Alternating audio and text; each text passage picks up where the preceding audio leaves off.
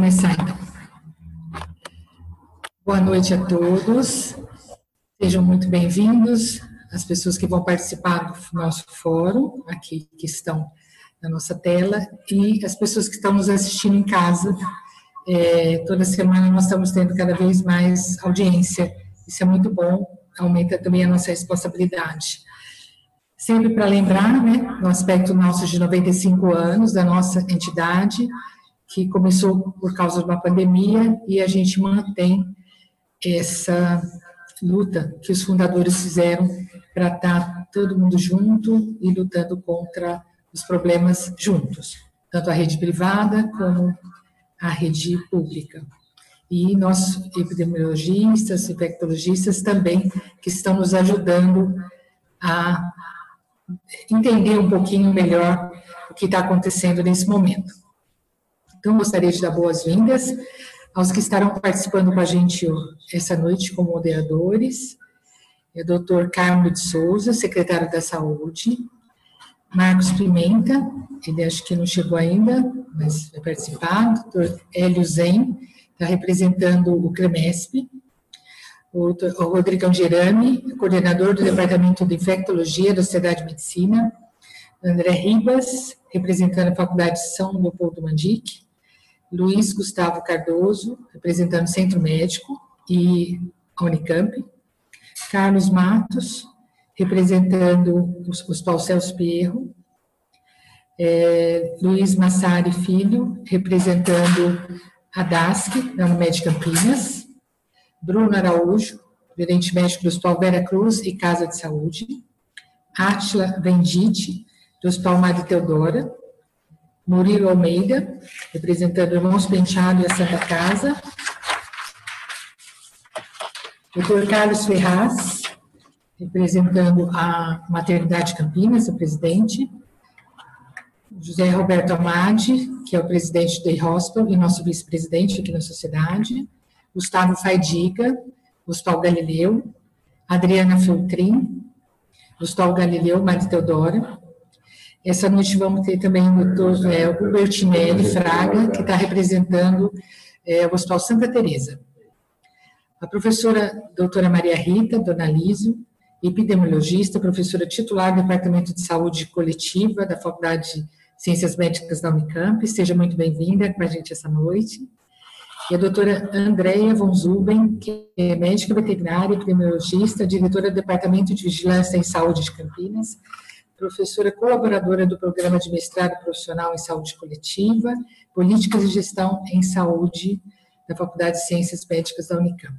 Sejam bem-vindas as pessoas que pela primeira vez estão participando com a gente e nós agradecemos também a apresentação que vai ocorrer essa noite com a gente.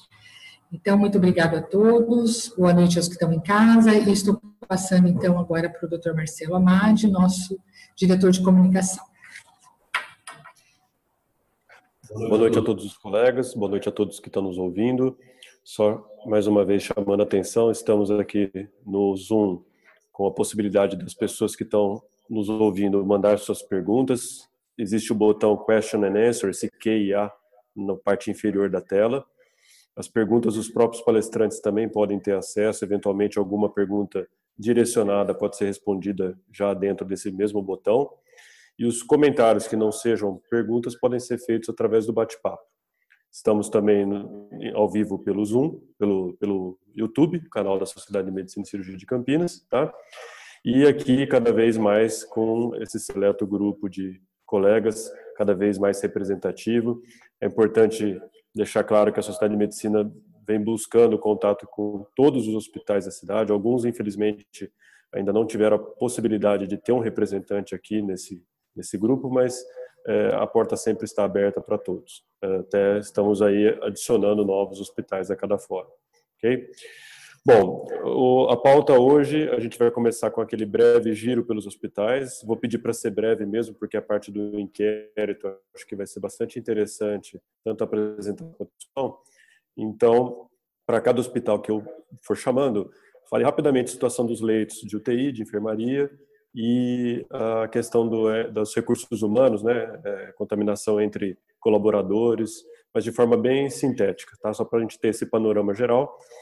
Eu vou começar dando a palavra, até por prestígio, ao Dr. Carmo, né, secretário de Saúde aqui de Campinas, para fazer um breve relato da situação atual, Dr. Carmo, em relação ao que a gente observou na semana passada, a sua observação aí como gestor público de toda a área de saúde da cidade e depois a gente entra em cada hospital rapidamente. Boa noite, a palavra é sua.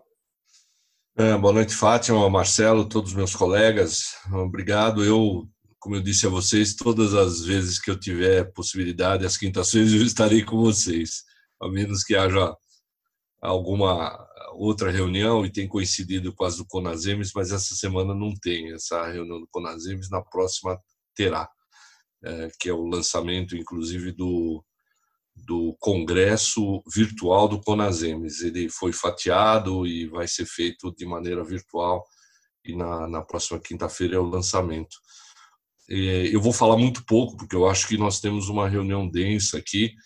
É, nós estamos é, numa situação muito semelhante à da semana passada, em termos de número de casos, de número de, de óbitos, um sentimento que talvez possa compartilhar com os outros colegas, o Rodrigo, a Andréia, tudo, é que a impressão que nós temos é que parou de piorar, vamos dizer assim. Melhorar não melhorou, vamos deixar bem claro, tá? Mas nós já tivemos em alguns momentos uma pressão muito maior para para leitos de retaguarda e leitos de UTI. Isso não quer dizer que estejamos confortáveis, não estamos. A gente tem trabalhado no limite, é, no fio da navalha, como podemos dizer, não é? é mas a gente tem conseguido é, oferecer acesso aos pacientes e é, agora com nós até estaríamos relativamente mais estabilizados caso a disponibilidade do Hospital Metropolitana fosse total e ele foi na verdade metade do que a gente esperava então, para a próxima semana, a gente vai ter um incremento importante lá no Hospital Ouro Verde, e aí a gente pretende estabilizar. É importante dizer que Campinas, dentro dos critérios internacionais de 20 leitos por 100 mil habitantes de UTI para Covid, a gente tem quase 50% a mais do que isso, e mesmo assim estamos pressionados. Né?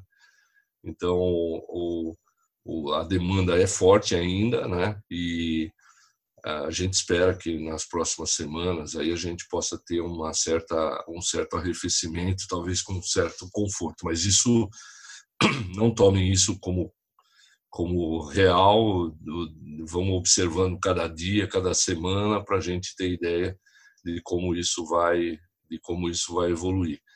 A cidade continua tendo uma, um indicador de letalidade relativamente baixo, quer dizer, comparando o número de mortes por, por número de casos, né?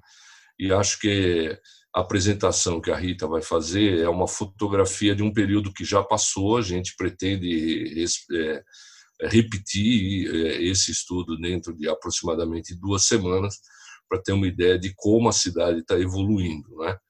Então, vocês vão ver a importância de ter esse inquérito epidemiológico, vocês vão ver que nós ainda temos muita estrada, muito chão ainda para ser vencido. Então eu vou parar por aqui, viu, Marcelo, para dar oportunidade, senão a reunião fica muito longa. Acho que, é, eu, claro, vou estar a reunião inteira com vocês. Se tiver alguma alguma questão ligada à gestão do município, eu, eu vou estar aqui, tá bom?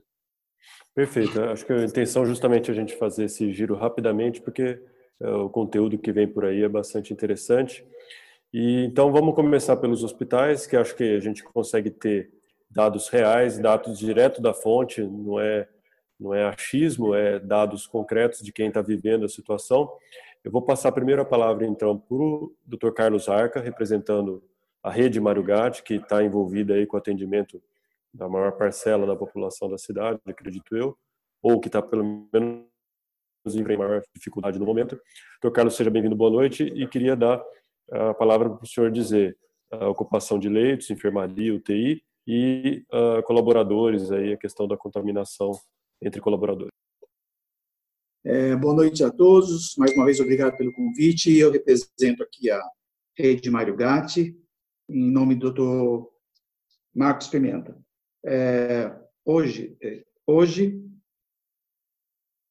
hoje nós temos uma ocupação de praticamente 100% dos leitos de UTI e de 90% dos leitos de enfermaria.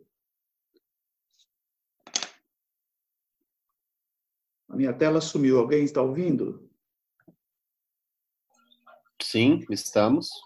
Ah, estamos. Sim, agora voltou. Voltou. Obrigado. Então, como eu tinha dito, nossa ocupação de hoje de leitos de UTI é de 100% e de leitos de enfermaria é de 90%.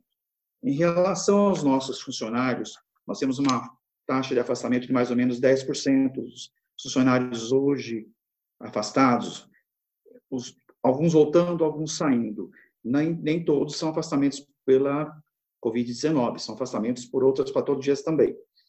É, a nossa pressão de demanda na porta está muito grande em relação a, ao atendimento nos nossos gripários, tanto do Hospital Mário Gatti, quanto das UPAs, quanto do Hospital Ouro Verde, e, é, como o doutor Camilo falou no início, é, a pressão está grande, parece ter uma estabilizada, não pioramos muito essa semana. Então, o que eu tenho para dizer é isso. Nós vamos falando mais durante o, o período que for necessário. Obrigado. Doutor Carlos, só uma colocação. A rede Mário ampliou leitos, a gente ficou sabendo durante o período da semana passada para cá. Como foi essa ampliação e, a ocupação desses novos leitos? Sim, a rede Mário ampliou leitos na, no hospital de campanha, que são leitos de, de, de internação de enfermarias. Ampliamos leitos no hospital, na, na UPA Carlos Lourenço também, esses dois serviços estão com esses 10% dos leitos livres que nós temos em enfermarias são concentrados nesse serviço. O nosso grande problema é os leitos de medicina intensiva. Como o doutor Carmo já falou, nós devemos ter um aumento de leitos de enfermaria e de medicina intensiva no Hospital do Verde né, para programados para a próxima semana e acreditamos que vai que nós conseguiremos dar conta temporariamente da demanda. Ok. Uh, agora vou passar a palavra para o Dr. Luiz Gustavo Cardoso, aqui representando o HC da Unicamp, também tem é, representatividade pelo Centro Médico de Campinas. Então, LG, boa noite mais uma vez, obrigado por estar com a gente de novo. E a situação lá no HC e, por outro lado, no Centro Médico. Bom, uh, boa noite a todos. Uh, Rapidamente, no, no HC, a gente mantém uma ocupação numa faixa de pacientes com síndrome respiratória grave, em torno de 90 pacientes, casos confirmados de Covid, em torno de 60 pacientes por dia internados, mais ou menos uh, 70% deles em terapia intensiva, então a taxa de ocupação da terapia intensiva também está próxima de 100%. Uh, no centro médico, a gente tem uma, uma faixa em torno de, de 30 a 35 pacientes internados por dia, com, entre suspeitos e confirmados. E a gente tem uma taxa de ocupação na UTI, que no final da semana passada ela estava em um pouco mais de 100%, já pacientes que tinham saído do isolamento já estavam ocupando um outro posto de, de internação. Agora ela está um pouquinho abaixo do, do 100%, são 17 leitos de UTI destinados para o Covid. Ok, a sua percepção em relação à semana passada, qual a sua opinião? Bom, em relação à semana passada, no HC a gente vê um quadro de um pouco mais de, de estabilidade, um discreto aumento do, do número de, de, casos internados. Teve uma melhor adequação interna em relação à disponibilidade de leitos de terapia intensiva versus leitos de enfermaria, então isso uh, organizou melhor o serviço. A gente deixou de ter pacientes graves internados em leitos de enfermaria com uma maior disponibilidade de leitos de terapia intensiva.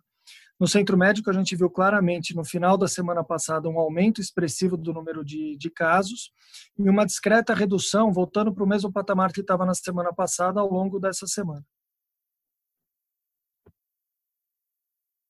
Ok. Só, só, Marcelo, a única coisa que faltou acrescentar é que o que a gente viu de aumento foi a procura pelo pronto atendimento do centro médico. Então, quando a gente pega Não, o volume. É de atendimentos uh, do, do mês de junho, ele teve um aumento de mais ou menos 30% em relação ao número de atendimentos do mês de maio no pronto atendimento e hoje em torno de 80, 85% dos atendimentos da porta são por quadro gripal. Entendi. Então houve esse aumento que aparentemente é consequência do, da síndrome gripal, que teria sido o Covid aí meio que o causador.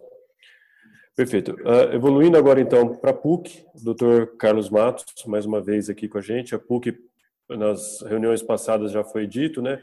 Ela é referência na cidade, no, na, no serviço SUS, como todos os outros casos menos Covid, mas tem também o atendimento privado e acaba recebendo pacientes Covid de uma forma ou de outra. Então, Dr. Carlos Matos, boa noite e a sua colocação aqui. Olá, boa noite. Obrigado de novo pela oportunidade. É... A gente tem lá Carlos, acho que a sua, sua conexão está ruim. Praticamente 100% no Ô, Car Ô Carlos, desliga o vídeo.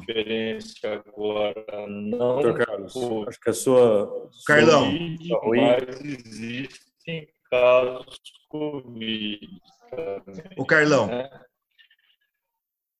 desliga o vídeo, minimiza. Atenção no nosso, no nosso atual estágio é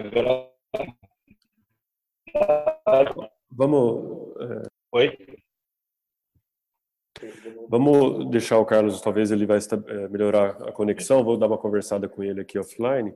Enquanto isso, eu vou chamar o Dr. Bruno Araújo, que é gerente médico do Hospital Veracruz. Melhorou. Casa de Saúde, para poder Melhorou. colocar a, impressão dele a respeito dos, dos casos dessa semana. Bem-vindo, Bruno.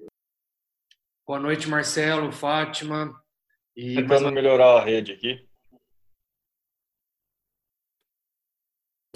Ok, Carlos. É, vamos deixar o Bruno, depois eu volto com você. Tenta acertar a rede aí. Beleza. Boa noite, pessoal. Legal ver, né? Realmente, é como já se tornou parte da rotina aqui da, dos médicos, as pessoas já esperam esse encontro e depois discutir as repercussões, né? Das, das nossas discussões, das nossas reflexões.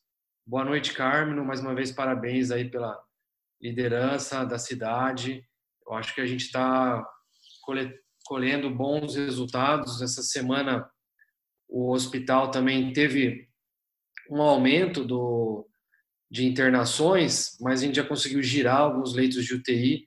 Então, foi uma semana um pouco mais tranquila. Continua sendo, uma, continua sendo trabalhosa, mas um pouco mais tranquila. A gente não precisou startar novas fases do nosso plano de contingência. Nós estamos com 18 leitos de UTI em parceria com a prefeitura, esses 18 leitos 100% de ocupação.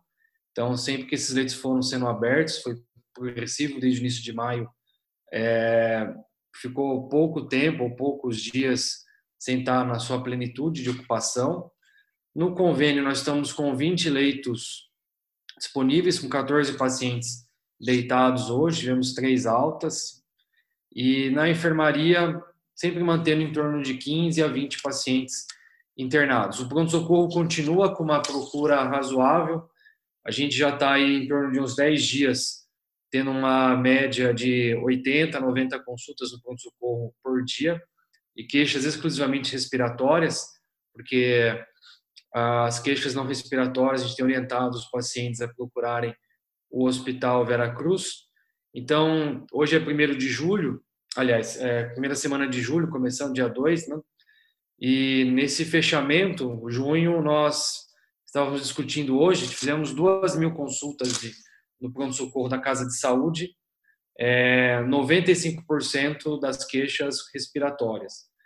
Desde o começo da, da nossa contingência, do enfrentamento da pandemia, a gente fez em torno de mil diagnósticos no nosso sistema, na nossa rede, Obviamente, não todos os casos de Campinas. E desses mil, mil e pouquinho, 800 foram feitos nesse, nesse último mês, tá? no mês de junho. Então, o mês de junho realmente foi um mês bem desafiador. Tivemos, ao todo, cerca de 300 internações, é, um terço delas na, nas UTIs, tendo cerca de quase 70 pacientes aí entre convênio e SUS que foram submetidos à ventilação mecânica. Então, acho que nesses últimos, ao decorrer dessa semana, aliviou um pouco a pressão de leitos, e mas o movimento de pronto-socorro continua bem expressivo, tá bom? Bruno, e o movimento você também considera ele ah, a parte de sintomas síndrome gripal como o, o, o responsável por esse aumento? Exato. Desses 2 mil atendimentos que fizemos em junho, é, 95% foram queixas respiratórias.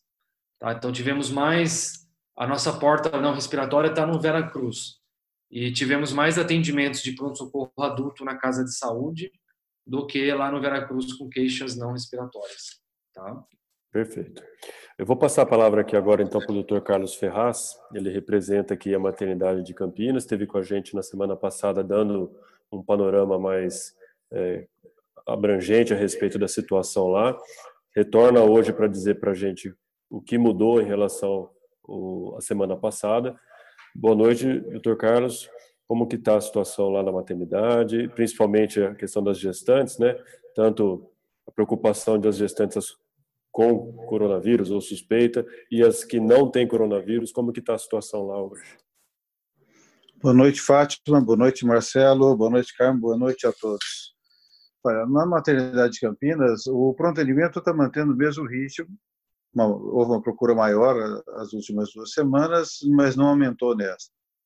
Uh, em relação às internações, houve uma melhora. Nós estávamos passando todos os dias com oito, de 8 a 11 pacientes. Hoje nós estamos com três sendo uma não gestante, uma paciente de 72 anos, né, que é de saúde suplementar, e as outras duas são, já são puérperas. Não temos nenhuma gestante atualmente internada sob tratamento. Estamos trabalhando tranquilo, tem uma estrutura toda organizada para isso, desde enfermaria de isolamento, eh, centro paranormal para cirurgia com isolamento. Então, eh, para nós, agora está entrando numa situação de estabilidade a sensação que nós estamos tendo lá na maternidade. Tá? Em, em relação aos colaboradores, nós temos um, uma, uma confirmação de 22 são confirmados, mais de 63 foram suspeitos, né? somente isso foi confirmado. Afastados um pouquinho mais por conta dos comunicantes, é, chegando aí a 73. Então, tá afetando a gente em mais ou menos 7,3, 7,5% dos colaboradores não conseguiram manter assistência. A tônica da semana passada é que continua aí para a gente, né, a questão dos insumos. Mas estamos trabalhando. Tá? Vamos ver se a gente consegue retomar as cirurgias eletivas, que isso vai ajudar todos nós, os hospitais privados, filantrópicos, para a gente poder ter outras fontes de receita. Ok. Então, agora passando para o Dr. Atila Vendite, diretor do Hospital Madre Teodora. Boa noite, doutor Atila. Como está a situação lá? o atendimento do plano de saúde que atua lá na, na, na Teodora e a situação dos colaboradores também. Bom, boa noite a todos. É, estão conseguindo me ouvir? Bom, boa noite a todos. É, nessa semana nós observamos uma estabilização da demanda, né? Na semana anterior eu tinha trazido aqui um aumento importante no, na demanda por pronto-socorro. A gente tinha praticamente voltado ao mesmo patamar de atendimentos é, pré-pandemia, né, de em torno de 110 atendimentos por dia no pronto-socorro. É, Para vocês terem uma ideia, em abril nós chegamos a 30, 40 e na semana passada nós voltamos a ter o mesmo volume pré-pandemia. É, nessa semana não tivemos nenhuma alteração nesse cenário. É, o que a gente observou foi mais uma estabilização e dos, em relação aos pacientes internados, o que a gente tem observado é um número de saídas muito maior do que o número de novas entradas. Então, a gente acabou tendo agora para o final da semana uma, uma redução na ocupação tanto de leitos de internação de apartamento como de UTI é, na ala respiratória e não tivemos casos novos na pediatria também, que era uma coisa que a gente tinha começado a observar na semana passada. É um pouquinho diferente da maternidade, né? Nós, tam nós também somos uma maternidade, mas nós começamos agora a receber alguns casos de gestantes com Covid positivo. Desde o início da pandemia, é, apesar da gente estar fazendo uma triagem sistemática das gestantes, nós não tínhamos identificado até o momento casos em gestantes e agora a gente começou a receber. É, também um dado interessante em relação aos colaboradores, né? Nós tínhamos começado a implementação de um plano de ação para reduzir a taxa de ataque, de contaminação desde maio, e a gente vem tendo uma queda importante na taxa de afastamento e na taxa de positividade de colaboradores afastados. É, dos últimos 10 dias, agora até o dia 30 de junho, nós chegamos a ter 35 colaboradores que em algum momento se afastaram por suspeita, mas desses só 10 positivos. É uma das menores taxas de ataque que a gente tem desde o início da pandemia, é, principalmente depois desse plano, desse conjunto de ações que nós fizemos lá no, no hospital. Não tivemos nenhum óbito até hoje de colaborador. E um dado interessante, é, falando um pouquinho da letalidade, né, que o Dr. Carmen comentou no comecinho, é, mas uma, uma observação que nós trouxemos até como produto da análise de comissão de revisão de óbitos do hospital é que 80% da nossa letalidade foi concentrada em idosos institucionalizados, já acamados ou aqueles que vivem em home care. Não sei como é que está a realidade dos hospitais, mas a gente observou essa característica bem interessante em relação a, aos óbitos. É, acho que de panorama geral do, do Madre Teodora é isso que a gente tem de atualização. Obrigado. Bem, bem lembrado, Atila, a questão de vocês também terem maternidade, a gente não explorou isso antes. E muito interessante a sua colocação a respeito da análise dos óbitos. Eu acho que é um, é um dado que remete ao passado, porém ele traz muito para análise futura do que está acontecendo aqui. Uh, passar a palavra agora para o Dr. Murilo Almeida, presidente do Hospital Irmãos Penteado e também de Santa Casa de Campinas. Boa noite, Dr. Murilo. O Dr. Murilo tem a questão do atendimento tanto SUS, com bastante, vários leitos do hospital cedidos até para atendimento SUS, uh, atendimento privado e a questão também do centro de queimados, que ele sempre coloca aqui no grupo como uma, um aspecto crítico pelo número de, pela elevação dos casos e casos muito graves de queimados. Então, doutor Murilo, seja bem-vindo mais uma vez. Por favor, a situação lá nos, nos seus hospitais e, e, e colaboradores. Boa noite, Marcelo. Boa noite, Fátima. Mais uma vez agradeço estar participando aí do fórum. Secretário, uma boa noite. É, em relação à Santa Casa, hoje nós temos uma enfermaria de 13 leitos para a Covid. Ela manteve essa semana uma taxa de ocupação em torno de 92%. Nós temos uma UTI Covid também na Santa Casa de 20 leitos. Manteve uma média de ocupação durante a semana de 95%. Em relação ao Hospital Irmãos Penteado, nós tivemos, no mês de junho, 1.700 atendimentos, sendo que destes 1.100 suspeitas né, de Covid e 628 não Covid. Esse é um ponto-socorro que está separado para o atendimento de Covid e não Covid. Em relação ao número de colaboradores, né, neste mês e meio, nós tivemos 58 colaboradores afastados e desses 31 testaram positivo. E a queimados, nós temos uma taxa de ocupação, continua de 100%. Muito bem, doutor Murilo.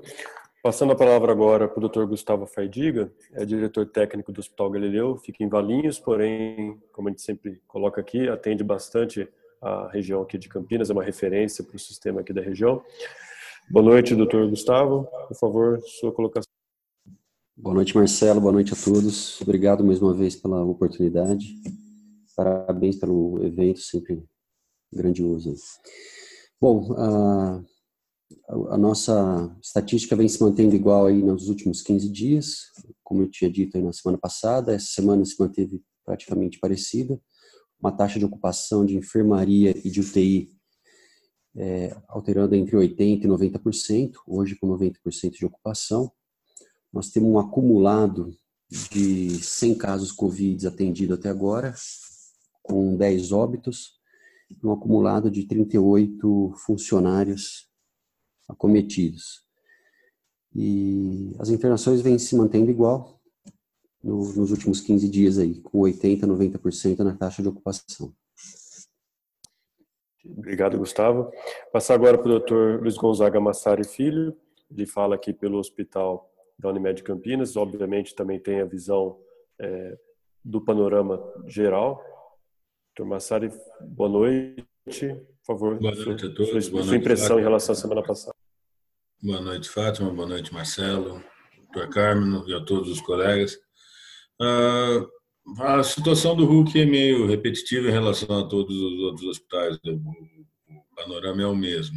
Número de funcionários ah, acometidos e tendo que ser afastados sem grandes elevações, mas mantendo a mesma média, em torno de cinco ou seis por semana, e outros voltando do, do afastamento. Então, na balança, sem grandes novidades.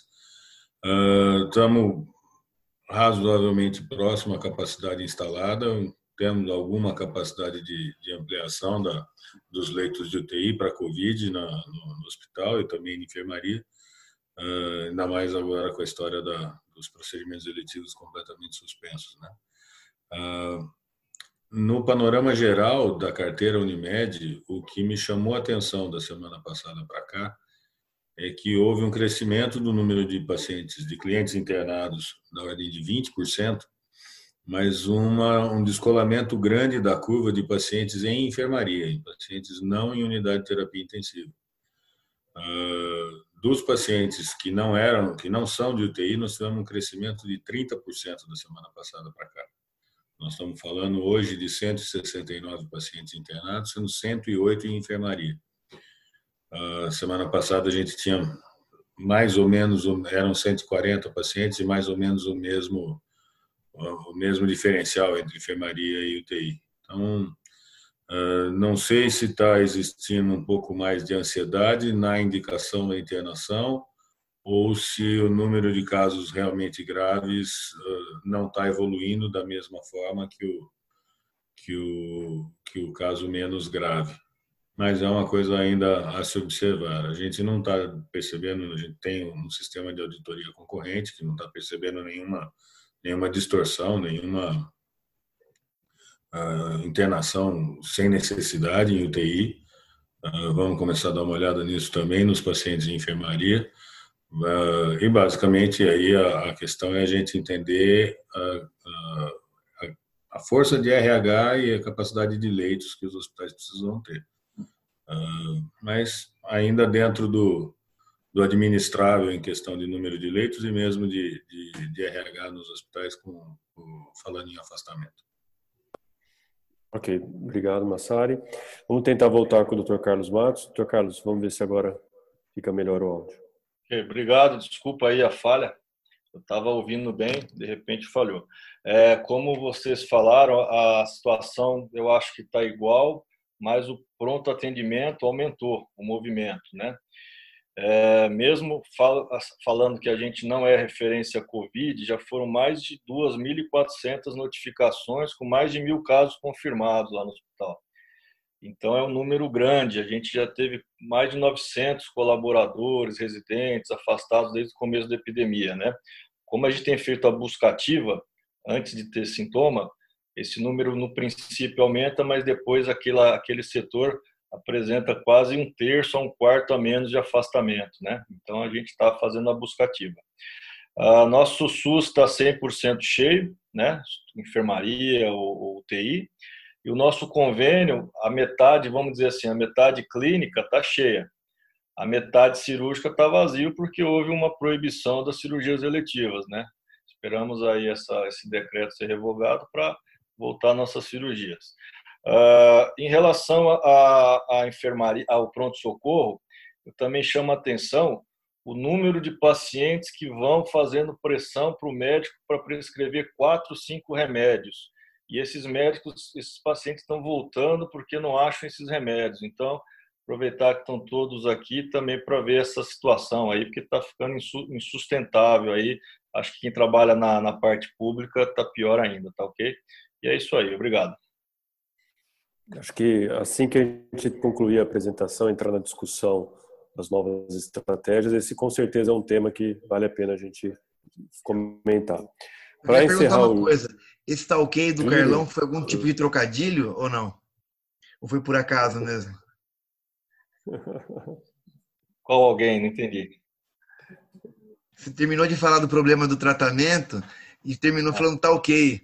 Queria saber se foi um trocadilho sofisticado seu ou foi só coincidência. Não, foi sem querer. foi sem querer. Sei sem querer. Marcelo. Vamos lá, só para terminar o giro, a última a falar hoje, não menos importante, é o Dr. Bertinelli Pereira Fraga, a primeira vez que ele está aqui com a gente. Ele representa o Hospital Santa Teresa, tá? Dr. Bertinelli, seja bem-vindo ao grupo e queríamos que o senhor colocasse lá a capacidade do seu hospital para todo mundo conhecer mais detalhes e a situação que o senhor vem enfrentando essa semana, né? O senhor vai dar o relato hoje, mas o aí rapidamente do, do que tem sido lá no Santa Teresa. Ah,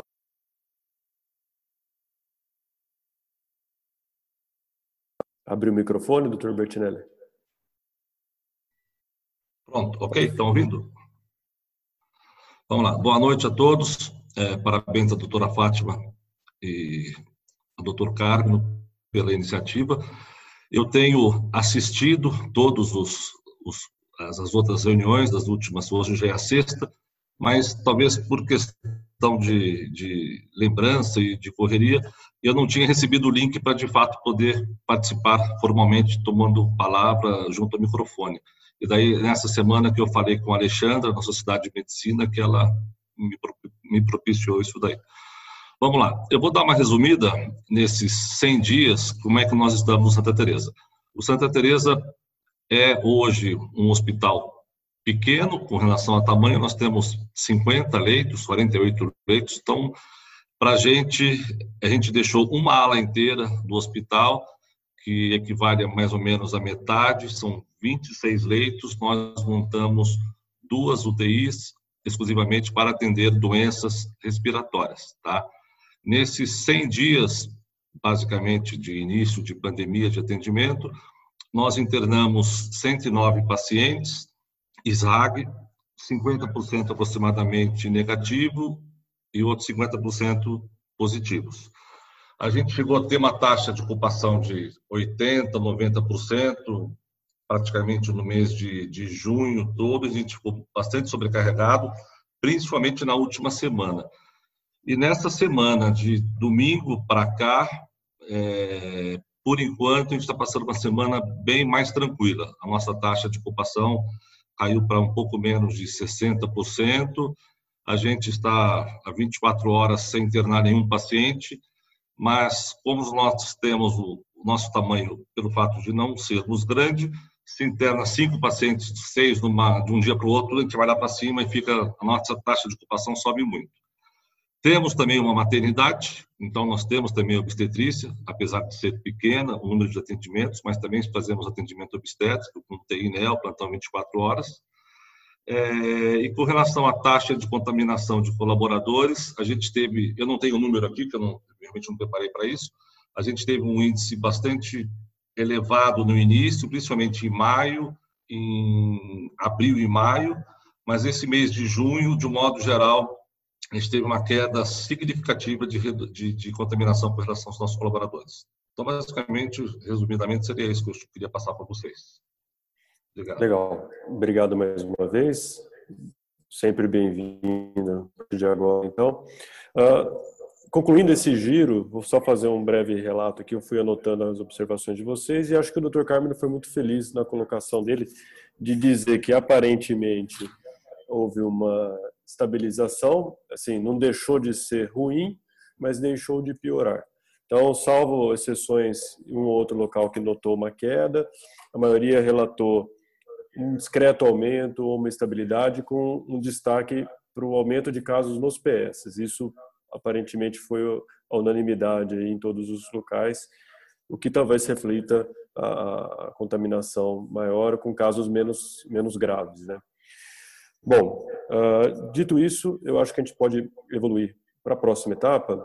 Eu vou temos hoje aqui a presença da doutora Andréa von Zuben, que é a diretora da Vigilância Sanitária aqui de Campinas, doutora Maria Rita Donalísio, que é professora do Departamento de Saúde Coletiva da Unicamp. Ambas estão aqui até por conta do inquérito epidemiológico para nos apresentar os dados para posterior análise. Eu combinei, vou passar a palavra primeiro para a doutora André von Zuben, que vai dar um, uma breve análise também desse total de atendimentos da cidade. E na sequência, a doutora Maria Rita já pode ir preparando a apresentação para a gente poder entrar uns 20 minutinhos de apresentação e a gente evolui com a análise é, dos números. Aí eu já vou chamar o André Ribas e o Rodrigo para começar a puxar a fila da análise, tá bom? É, boa noite a todos. Queria agradecer bastante a doutora Fátima, ao doutor Marcelo, a Sociedade de Medicina e Cirurgia de Campinas. É, eu estou achando interessante ouvir vocês. Todos os 20 hospitais públicos e privados de Campinas preenchem diariamente né, um censo que o Devisa criou, que é um programa, né? E eu queria fazer algumas observações, né? Hoje, a gente tem 750 pessoas internadas por síndrome respiratória aguda grave em Campinas, em todos os hospitais públicos e privados, contando enfermaria, né, leito de retaguarda mais UTI, e algumas pessoas que estão em pronto-socorro. Temos 350 pessoas internadas em UTI, com média de internação entre público e privado de 14 dias, essa média ela melhorou, ela era uma média de 21 dias e nas últimas semanas ela diminuiu para 14 dias. De todas as internações que a gente teve que confirmaram Covid até hoje, olhando para os hospitais de todos vocês, 68% dos pacientes foram mantidos em enfermaria, não precisaram ir para UTI, 28% precisaram de UTI. E uma coisa assim importante que a gente tem visto, que o Dr. Carmino falou aí no começo, é que a gente está com menos caso novo de síndrome respiratória aguda grave. Porém, eu fiz uma análise ontem, eu fiquei muito impressionada que com o que vocês falaram, com o aumento da síndrome gripal, não a grave de maio para junho, a gente teve aumento de cinco vezes o número de síndromes gripais no nosso município, o que corrobora com o fato de que as pessoas devem estar procurando mesmo as unidades básicas, pronto atendimento, pronto socorro, mas não necessariamente ficando internadas.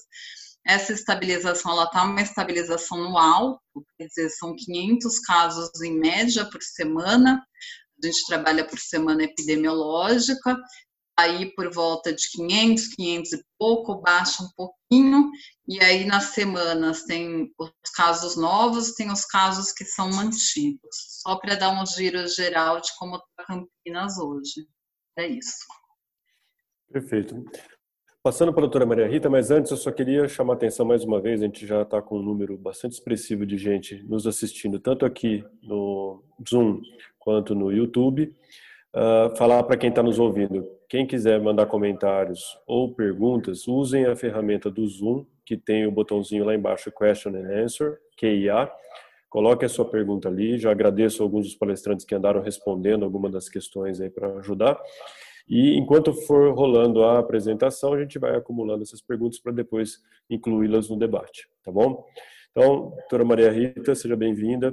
Pode preparar a sua apresentação, uns 20 minutinhos para a gente conhecer os números.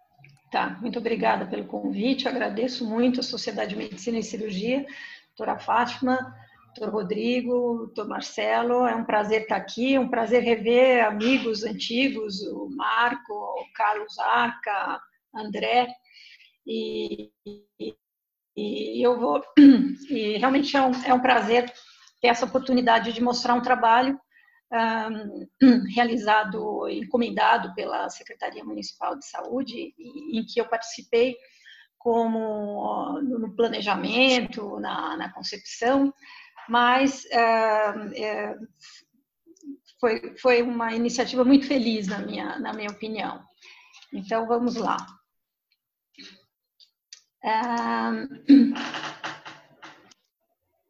Covid. Covid em Campinas, né? O primeiro inquérito soroepidemiológico. Ah, bom, por que o um inquérito soroepidemiológico, né? Ah, diante de um aumento expressivo na incidência de forma heterogênea do Brasil, a gente tem visto isso. Um aumento expressivo também que os indicadores da, da equipe de vigilância a saúde do município tem mostrado para a gente, de forma muito competente, uma, uma, uma escalada, um aumento importante mesmo dos casos graves. Esse é, um, esse é, um, é uma, uma curva dos, dos casos das síndromes respiratórias agudas graves comparado com anos anteriores.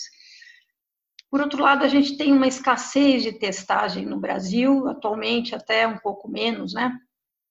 com ofertas um pouco mais abertas, e, e também a gente um, tem um viés de testagem, né? Os bairros mais centrais têm mais acesso a laboratórios e acabam um, a gente acaba tendo mais diagnóstico desses desses uh, de, de, de, pacientes, de pessoas uh, de, de, regiões mais favorecidas dos municípios. Né? A gente também conhece o grande número de assintomáticos e de oligossintomáticos uh, que tem sido observado desde o início da, da pandemia e, e sempre a necessidade né, dos gestores de identificar locais de, de, de descrever, de identificar locais de risco, como está a circulação. A gente tem, muitas vezes a gente percebe que tem muito pouco dado brasileiro, né? E certamente esse é, um, é uma iniciativa, é, um, é uma investigação epidemiológica, né? Que, que é complementar, né? Outras ações de rastreamento, isolamento, a gente tem visto essas iniciativas se ampliando no Brasil, mas ainda com alguma limitação, né? Rastrear, conhecer, conhecer o caso agudo, isolar, enfim. Mas é, eu queria lembrar que essa é a visão epidemiológica, né? A visão populacional. É um instrumento para a gente entender a doença, o evento, o risco na, em populações humanas, eu falo como epidemiologista. Né? E, enfim, por quê? Porque um inquérito epidemiológico e sequencial, uh, uh, mais propriamente, né? a ideia é repeti-lo. A gente precisa saber ou ter uma, uma noção, né? uma noção indireta que seja, uma proxy da extensão da circulação viral. Esse é sempre uma indagação importante dos, de quem trabalha com a epidemia, né? que tenta olhando o paciente, não exatamente o paciente individual, mas a, a, a epidemia como uma entidade, né? qual a extensão. Né? Esse poderia ser um, uma iniciativa como uma linha de base para a gente estudar e compreender a, o caminho da transmissão em Campinas. Campinas tem particularidades, né? A começar pela, pela, pela é um polo uh, é um polo uh, hospitalar importante, tem uma equipe de vigilância com muita experiência, atuante. Então, qual é a nossa realidade, né? Faltam indicadores do nosso, no nossa região, e eu falo isso também ampliando para o país, faltam muitos marcadores dessa epidemia. Né? A gente muitas vezes toma decisões a partir de, de indicadores chineses, uh, europeus, de reprodução da doença, taxa de reprodução, intervalos seriais, tempo de duplicação, enfim. A gente precisa, muitas vezes, conhecer a nossa realidade. E, e também isso, uh, esses, esses inquéritos facilitam as estimativas né, uh, locais dessa, da letalidade, enfim, além de avaliar impactos, né? A gente pensando em repetir o inquérito sobre epidemiológico daqui a algumas semanas, isso pode nos trazer algumas informações sobre qual foi o impacto da flexibilização do isolamento ou enfim, de algumas medidas específicas, além de parâmetros para modelos preditivos e, e eventualmente, parâmetros para ensaios clínicos de vacina, por exemplo, né? Enfim, é, eu sou eu, eu sou epidemiologista e eu acredito que o, inquérito epidemiológico pode ser um farol, né? Uma ilumina um pouco a, a, o contexto da transmissão na nossa na nossa região, no caso, na cidade de Campinas. E esses inquéritos de base populacional têm essa têm sido feitos no mundo, talvez o mais importante, conhecido na Europa, seja conhecido, seja na Espanha, são dois, dois inquéritos de base populacional sequenciais que, que, que detectaram ao redor de 5, 5 e 4%, né? mostrando a região metropolitana de Madrid muito maior, na Califórnia também alguns inquéritos de, em cidades uh, específicas de base populacional. Na né? Islândia também, uma baixa, um inquérito de base populacional com baixa prevalência, mas uh, quando eles pesquisam uh, indivíduos de risco, essa prevalência aumenta muito, né? E, e, também na tentativa de conhecer a quantidade de assintomáticos, por exemplo. Além de outras iniciativas não de base populacional, que essas foram mais frequentes, né? Em Israel, em, é, na, na, França, no Reino Unido, com uh, suave autoaplicado, com, uh, enfim, testes em sintomáticos em profissionais de saúde. Esses são mais, têm sido mais frequentes, né?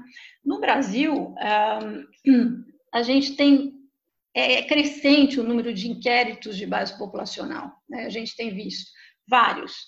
Né? O mais importante, talvez seja um dos mais extensos do mundo, seja o um inquérito é, organizado pela, junto com o Ministério da Saúde, pela Universidade Federal de Pelotas, pelo Brasil afora. Né? Não é de, totalmente de base populacional, porque eles estudaram 133 polos, cidades polo econômicas, é, representando todos os estados da federação, mas de encontrar uma heterogeneidade importante, sim, uma, uma variação muito grande da prevalência de anticorpos, teste rápido, mesmo que a gente usou aqui em Campinas. Começaram no Rio Grande do Sul, que se mostrou, nove cidades polo também, uma baixa prevalência, né, como uma, um início, um início da, da, da, epidemia incipiente ainda, mas numa segundo round, numa segunda etapa uh, na volta a campo já um, o dobro da, da, prevalência. Né? Quer dizer, esses inquéritos são, é, nos trazem também essa ideia da progressão. Né? Ribeirão Preto, em maio, agora eles estão publicando, é, mostrando uma nova etapa, 1,4. São Paulo começou em abril com seis bairros mais acometidos, com 5,4%.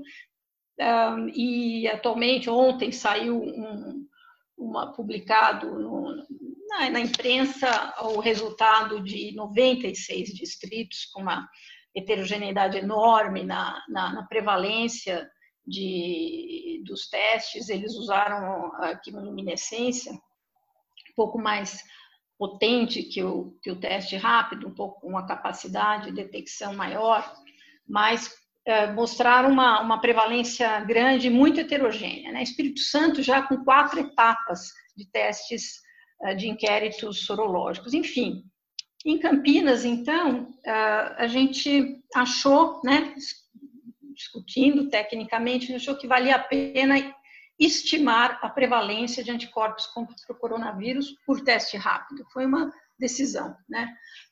Teste rápido. O que, que, é, que foi isso? Um estudo transversal, amostral probabilístico, quer dizer, de base populacional, sobre a presença desses anticorpos na, na, população, num período de 10 dias mais ou menos, que isso é importante no inquérito, porque ainda mais numa epidemia que progride muito rapidamente. E esse uso do teste rápido, que é feito em 15 minutos, né? enquanto isso, um pequeno questionário sobre as exposições, características da população foi aplicado.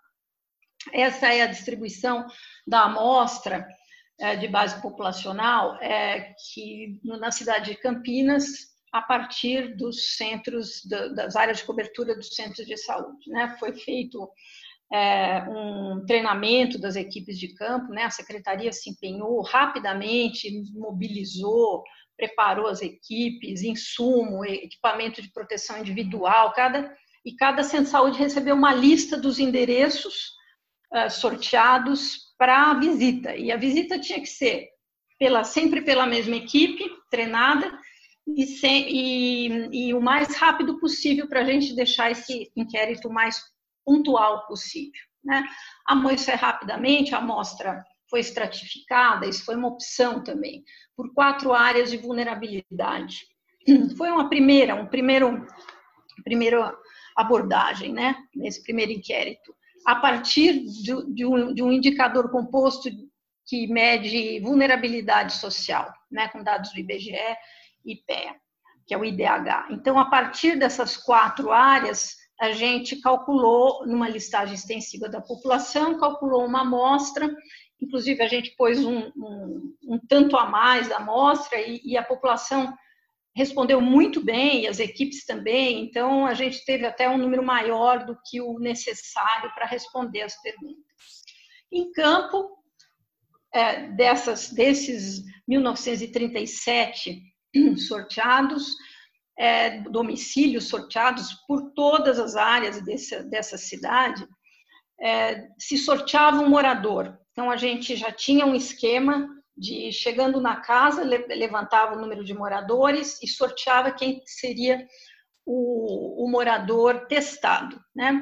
Se o caso fosse positivo, a gente, é, as equipes testavam o restante dos moradores, até para ver como que circulou ali uh, a, o vírus. É claro que são indica esse é um indicador indireto, né? Tem muitas limitações esses testes rápidos, mas ele ele detecta anticorpos IgM e IgG uh, não separadamente, mas a gente sabe que o IgG tem uma, a gente confia mais uh, na sua presença e ele é determinante ah, como na positividade, né? E uma população, a, a, além do morador concordar, né, em receber a equipe, essa era outros testes eram realizados por população maior de dois anos de idade para a gente ver como em outros inquéritos a, a circulação não só a circulação do vírus, né, o contato com, com crianças, porque a gente não, não recebe crianças nos, nos serviços, mas uh, o vírus circula em outros, em outros inquéritos, isso fica muito evidente.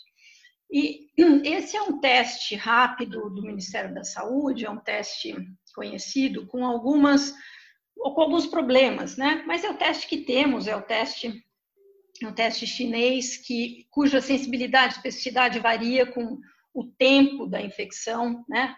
quanto tempo após os, a, a, infecção, os, o, a, o, contato com o vírus. É, varia também se é, né, conforme a gravidade, a severidade da infecção, se houve.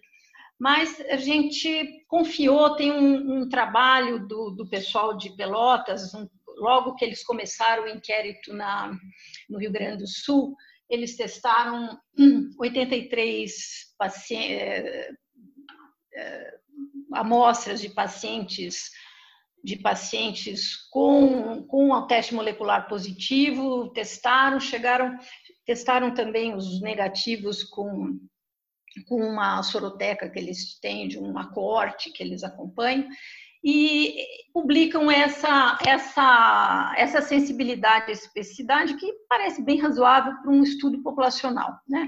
Isso hoje até se discute nos casos uh, de pacientes chegando com um pouco de atraso para um teste molecular, né, para um PCR, se um teste rápido pode até ajudar no diagnóstico individual, mas não se trata disso, se trata de um, de, um, uma, de uma investigação populacional, né? É, enfim, então pode ser observado, pode ser usado é, é, imaginando, levando em conta essas limitações. Esse é, é o quadro, é, é o primeiro quadro, né? Que inclusive já foi publicado, live na secretaria e tal que 2,2% de prevalência, com uma heterogeneidade ainda um, raspando no teste estatístico, mas é importante a gente, a gente ver, 2,2% é pouco, quer dizer, nós temos uma, uma população suscetível ainda imensa em Campinas, né?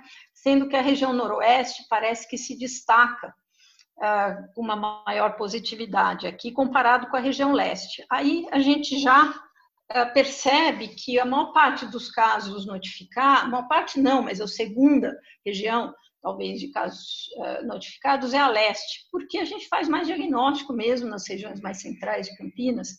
Só que quando isso fica de base populacional, quando a, quando a investigação é de base populacional, ela vai lá para o fim. Né? A região leste, embora tenha sido a porta de entrada da cidade, rapidamente essa, a, o vírus se espalhou para outras regiões, particularmente para as regiões mais carentes da cidade. Essa estimativa de então, de 27 mil casos, é uma estimativa. A gente trabalha muito com estimativas, né? com, com, com variabilidade, com, com indicadores indiretos, com proxies. Da mesma forma, a estimativa de letalidade, que é muito, que não é um bom indicador mesmo, embora seja a mesma que São Paulo acabou de, de publicar agora nesse último inquérito de base populacional deles. Mas é, o mais é, interessante, até em conversa na secretaria, na Devisa, seria trabalhar com a letalidade dos casos graves mesmo. Né? Difícil, aqui tem assintomático, tem, tem falso positivo, falso negativo, enfim. É, mas, de qualquer forma, é uma letalidade baixa, como é de se esperar uh, nessa doença do ponto de vista populacional, a letalidade nem é tão alta como a gente vivencia uh, olhando só os casos graves. E aqui, se a gente olhar essa região noroeste, realmente fica é, é coerente, os dados são coerentes, né? uma prevalência um pouco maior dos testes rápidos, também com uma, com uma prevalência um pouco maior da incidência da síndrome gripal, também da síndrome respiratória aguda grave e também um pouquinho mais do Covid. Isso, do ponto de vista estatístico, não é assim marcante, mas tem uma tendência, tem uma coerência que, que, se, que se mostra constante aí, né? É, claro que uma amostra é limitada, porque a gente trabalha com um número que, que pretende representar o conjunto da cidade.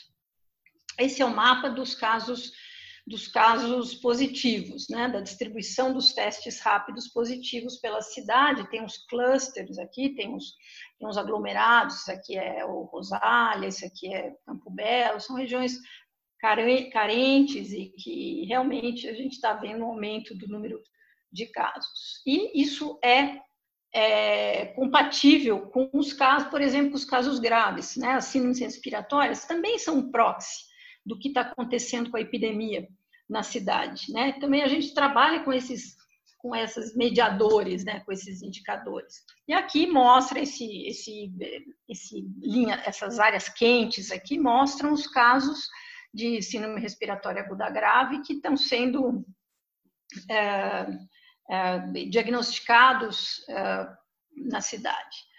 E um dado importante de Campinas é que, se a gente estimar que tem, existem 27 mil casos, um pouco mais, é, de, de pacientes, de pessoas acometidas, os casos captados pela vigilância são, até mais ou menos essa data do inquérito, for, por ao redor de 7 mil.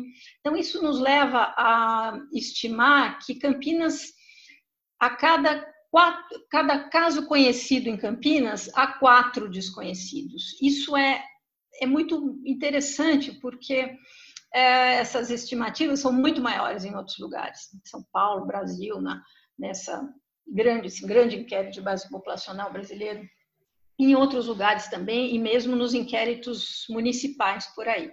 Isso, de uma forma, reflete esse trabalho, essa relação tão tão é, bem sucedida entre a Secretaria Municipal e as instituições hospitalares, públicas, privadas. Eu acho que esse é um, um exemplo, esse fórum aqui, essa capacidade que vocês lideram aqui na sociedade, também de, de, de, é, de é, circular informação em tempo real, né? todos é, acima de tudo para resolver um problema de saúde, colaborações, etc. Eu acho que esse 4 por 1 aqui é, reflete muito isso, essa rapidez, essa colaboração né, entre as instituições. Esse é um, é, um, é um resultado que mostra realmente que há uma diferença nas, nas prevalências entre essas áreas de vulnerabilidade, né, mostrando uma, um degrau grande entre, entre essas áreas de, pior, que foram remapeadas, né? não como distritos, mas como áreas com esses indicadores sociais piores, mostrando essa vulnerabilidade. E aí outros dados apareceram também que vêm de encontro ao, ao que já se, se analisa com os dados da vigilância, né? uma maior circulação do, do vírus, maior número de casos Covid entre os adultos, que é os que estão circulando, trabalhando, maior letalidade entre os idosos, enfim, isso não nos surpreendeu. Ah, o que nos surpreendeu um pouco foi, embora sem a capacidade, poder estatístico com essa amostra para olhar, foi essa distribuição por raça-cor referida, né? São Paulo ontem publicou uma, essa, essa, esse gradiente bem marcante, né? Uh, no, no, inquérito deles, uh, mostrando uma diferença. Talvez isso seja transpassado pela questão social, mas é, é muito diferente. Essa questão de raça-cor tem sido um, uma, um, um ponto a ser analisado, levantado pelos inquéritos realizados na região norte, que mesmo controlados por, por uh, pela região, pelas cidades menores, têm mostrado que a população indígena é particularmente uh, cometida, tem um excesso de casos e de casos graves. Né? Isso merece outras investigações. Aqui são alguns indicadores que mostram, particularmente, a gente, a gente tem menos assintomáticos, quer dizer, pessoas que não referiram nenhum sintoma nesse período de fevereiro até fim de maio, né?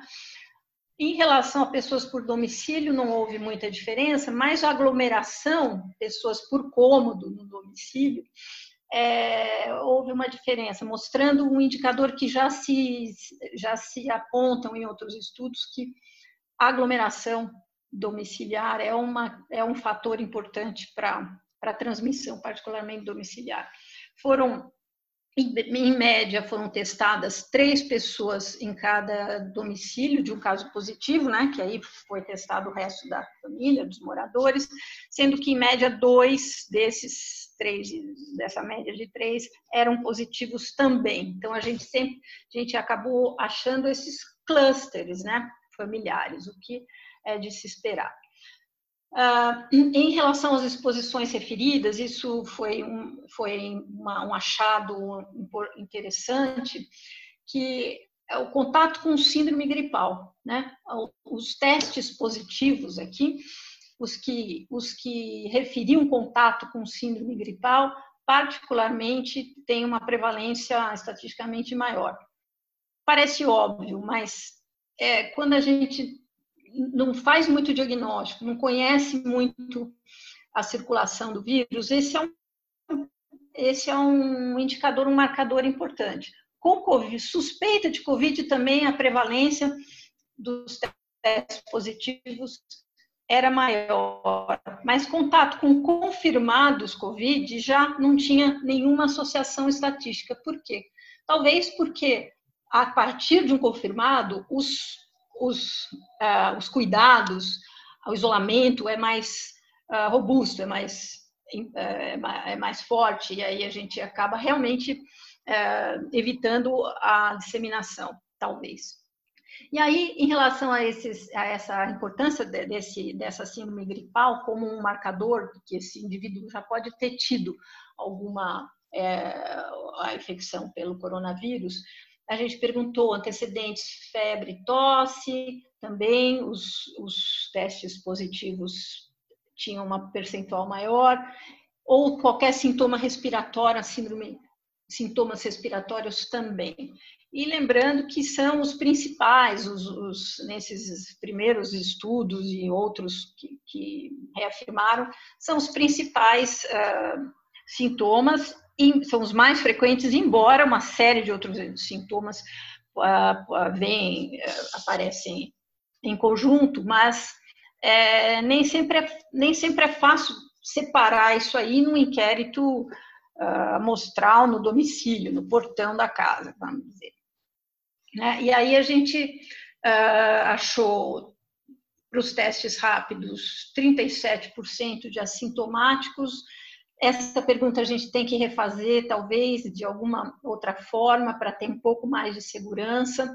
Tem a questão, é, é, se fala muito dos, a importância dos sintomáticos, desde o do, do, do navio cruzeiro Diamond Princess lá no Japão, que aquela corte que foi acompanhada, né, todo mundo dentro do navio, então foi possível tomar 18%, sendo que outras estimativas chegam perto de 30%. A gente precisa apurar um pouco mais a pergunta para tentar identificar a, questão dos assintomáticos aqui na nossa região, embora a gente saiba, alguns estudos têm mostrado que, que a importância do pré-sintomático, né? muito mais transmissor do que o assintomático. Né? A gente vai aprendendo dia a dia com essa doença, mesmo esses marcadores básicos da história natural da doença. Em relação ao contato, tudo bem, teve os que responderam que tinham contato com síndrome gripal, Covid suspeito, Covid informado, Covid confirmado. Onde foi esse contato? Na residência, né? Embora e aí a gente tem um alerta, porque é na residência a maior parte dos, dos, dos contatos, da referência dos contatos entre os testes positivos. Claro que tem, tem pequenos números aí, mas são tendências que nos alertam a tomada de decisão, principalmente pensando na questão do isolamento domiciliar. Eu acho que a doutora Andréa está sempre muito preocupada com a com a comunicação em saúde, comunicação em risco, né? De risco, isso uh, tem várias publicações que chamam atenção para essa para a importância uh, do isolamento domiciliar. Não adianta só vai, vai para o isolamento domiciliar, mas como está se dando esse isolamento e qual a capacidade da nossa população pobre se isolar também, efetivamente, né? Uh, uma outra pergunta foi em relação a viagens, né? Ninguém, nenhum dos nossos entrevistados viajou para outros países, os positivos, pelo menos. Outros estados não teve a mínima importância e outros municípios foi protetor. Quem saiu de Campinas, quer dizer, teve uma prevalência uh, menor até. A transmissão, sem dúvida, a transmissão local, transmissão de quem mora e não sai da cidade. Quando a gente pergunta sobre isolamento, a senhora o senhor uh, está em isolamento social, todo mundo escuta essa palavra tal.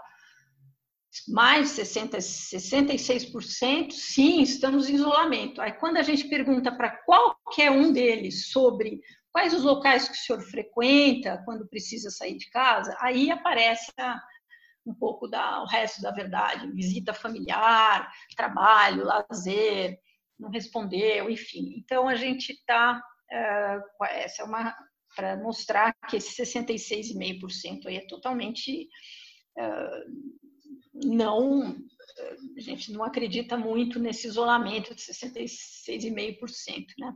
Realmente ainda aí também mostra a necessidade da, dessa comunicação social um pouco mais mais clara, com a linguagem um pouco mais objetiva sobre o que é o isolamento social, para que serve, o que significa uma saída, lazer, etc. Um, bom, entre outras perguntas, utiliza máscara ou não, utiliza álcool gel, isso aí todos, ah, ninguém falou que nunca utiliza, tal, são números pequenos, mas os que que talvez mostre alguma coisa, essa pergunta. Os que falam que sempre usam, sempre usam álcool em gel, têm acesso, pelo menos, tem uma prevalência menor. Bom, a gente tem uma série de limitações uh, desses estudos, né, os estudos de prevalência. Primeiro, que são estimadores, né, proxies, proxies do que deve estar acontecendo, que a gente não sabe a realidade completa, né? Um outro problema é a performance desses testes rápidos, que variam com o tempo de coleta. A coleta em campo também é problemática.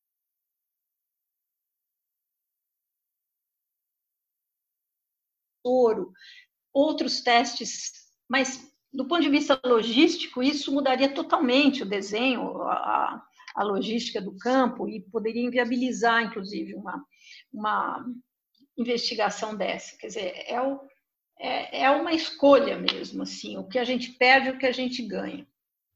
Né? E talvez tenha alguma viés de coleta, a gente teve uma população é, infantil pouco representada, talvez mesmo que fosse sorteado uma criança, não, não, vai furar o dedinho da criança, então entra um outro, um outro morador na história, né? E o poder estatístico da amostra, que para captar algumas diferenças que apareceram, talvez não seja suficiente, né? Porque vão aparecendo as, as, as, as, variáveis, os nossos interesses. E, além do que, as limitações das equipes estão sobrecarregadas, com muito atendimento, foram valorosas, se, se engajaram. Acho que a secretaria tem essa liderança assim, com, a, com os profissionais que vamos lá e é um, trabalho a mais, e em campo, andando, terra, rua de terra, bate na porta, enfim, é um, um esforço de campo muito grande, né? Então, de para concluir, a gente vê que ainda é muito baixa a circulação, a gente tem muitos suscetíveis ainda, né? embora sejam dados indiretos, é, há uma heterogeneidade na prevalência né, entre os distritos, entre áreas mais vulneráveis socialmente. Essa migração da epidemia para distritos, para regiões mais vulneráveis, já era conhecida, mas apareceu de novo, principalmente quando a região leste tem a menor prevalência de teste rápido.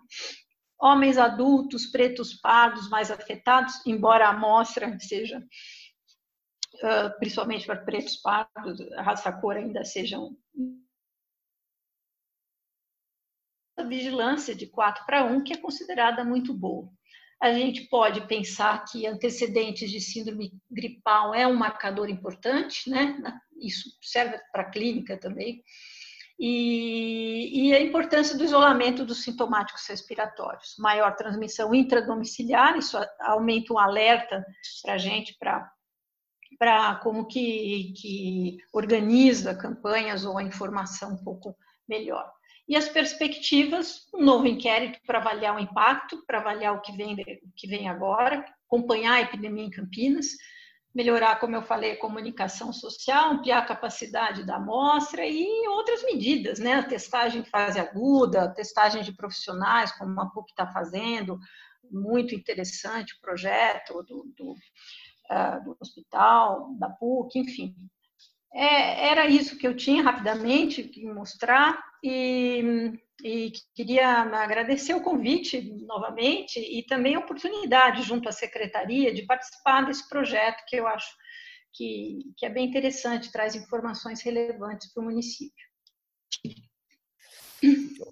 Ok, muito obrigado, doutora Maria Rita, pela apresentação. Eu queria aqui deixar registrado, nós temos presentes a doutora Valéria Almeida, também da Vigilância Sanitária, assim como André Von Subin. Acho que daqui a pouquinho a gente já começa a evoluir para a discussão. Só queria chamar a atenção, a Sociedade de Medicina publicou protocolos para ajudar a população a entender melhor medidas para saída de casa com proteção, para retorno para sua casa com proteção e até mesmo para o convívio junto a um doente dentro de casa. Esses protocolos estão disponíveis lá no nosso site e a gente espera que todo mundo que esteja nos ouvindo possa acessá-los, imprime, põe no elevador da sua casa, leva para o trabalho, coloca isso para todo mundo poder enxergar, que é o que vai ser importante. Uh, agradecendo então publicamente a, a Devisa, né, Departamento de Vigilância Sanitária na figura da Andrea, a Secretaria de Saúde na figura do Carmino, por ter proporcionado essa apresentação aqui. Eh, já declaro aqui interesse público aberto de que no próximo inquérito também estejamos todos aqui para essa análise, né?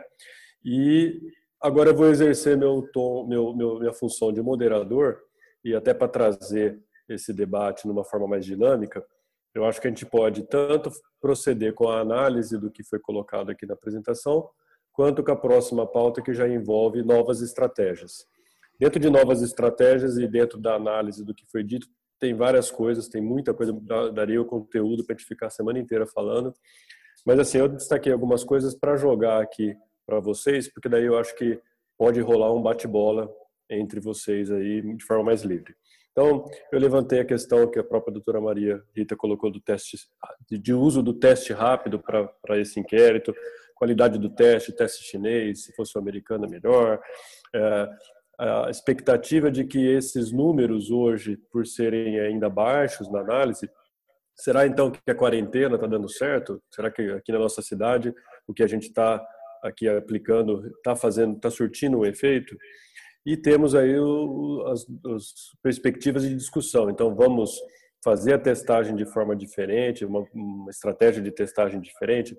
Uma coisa que já está lá na, na, parte das perguntas, eu fiquei a semana inteira recebendo, ah, fala disso, fala disso, todos vocês também, que é a questão do tratamento de fase precoce, tratamento fase 1, tratamento profilático, será que foi isso então que está fazendo os números permanecerem baixos, principalmente essa semana, essa, essa aparente redução da piora pode ter sido consequência dessa popularização aí desses protocolos de, de tratamento precoce, a questão do isolamento, enfim, tem uma série de coisas.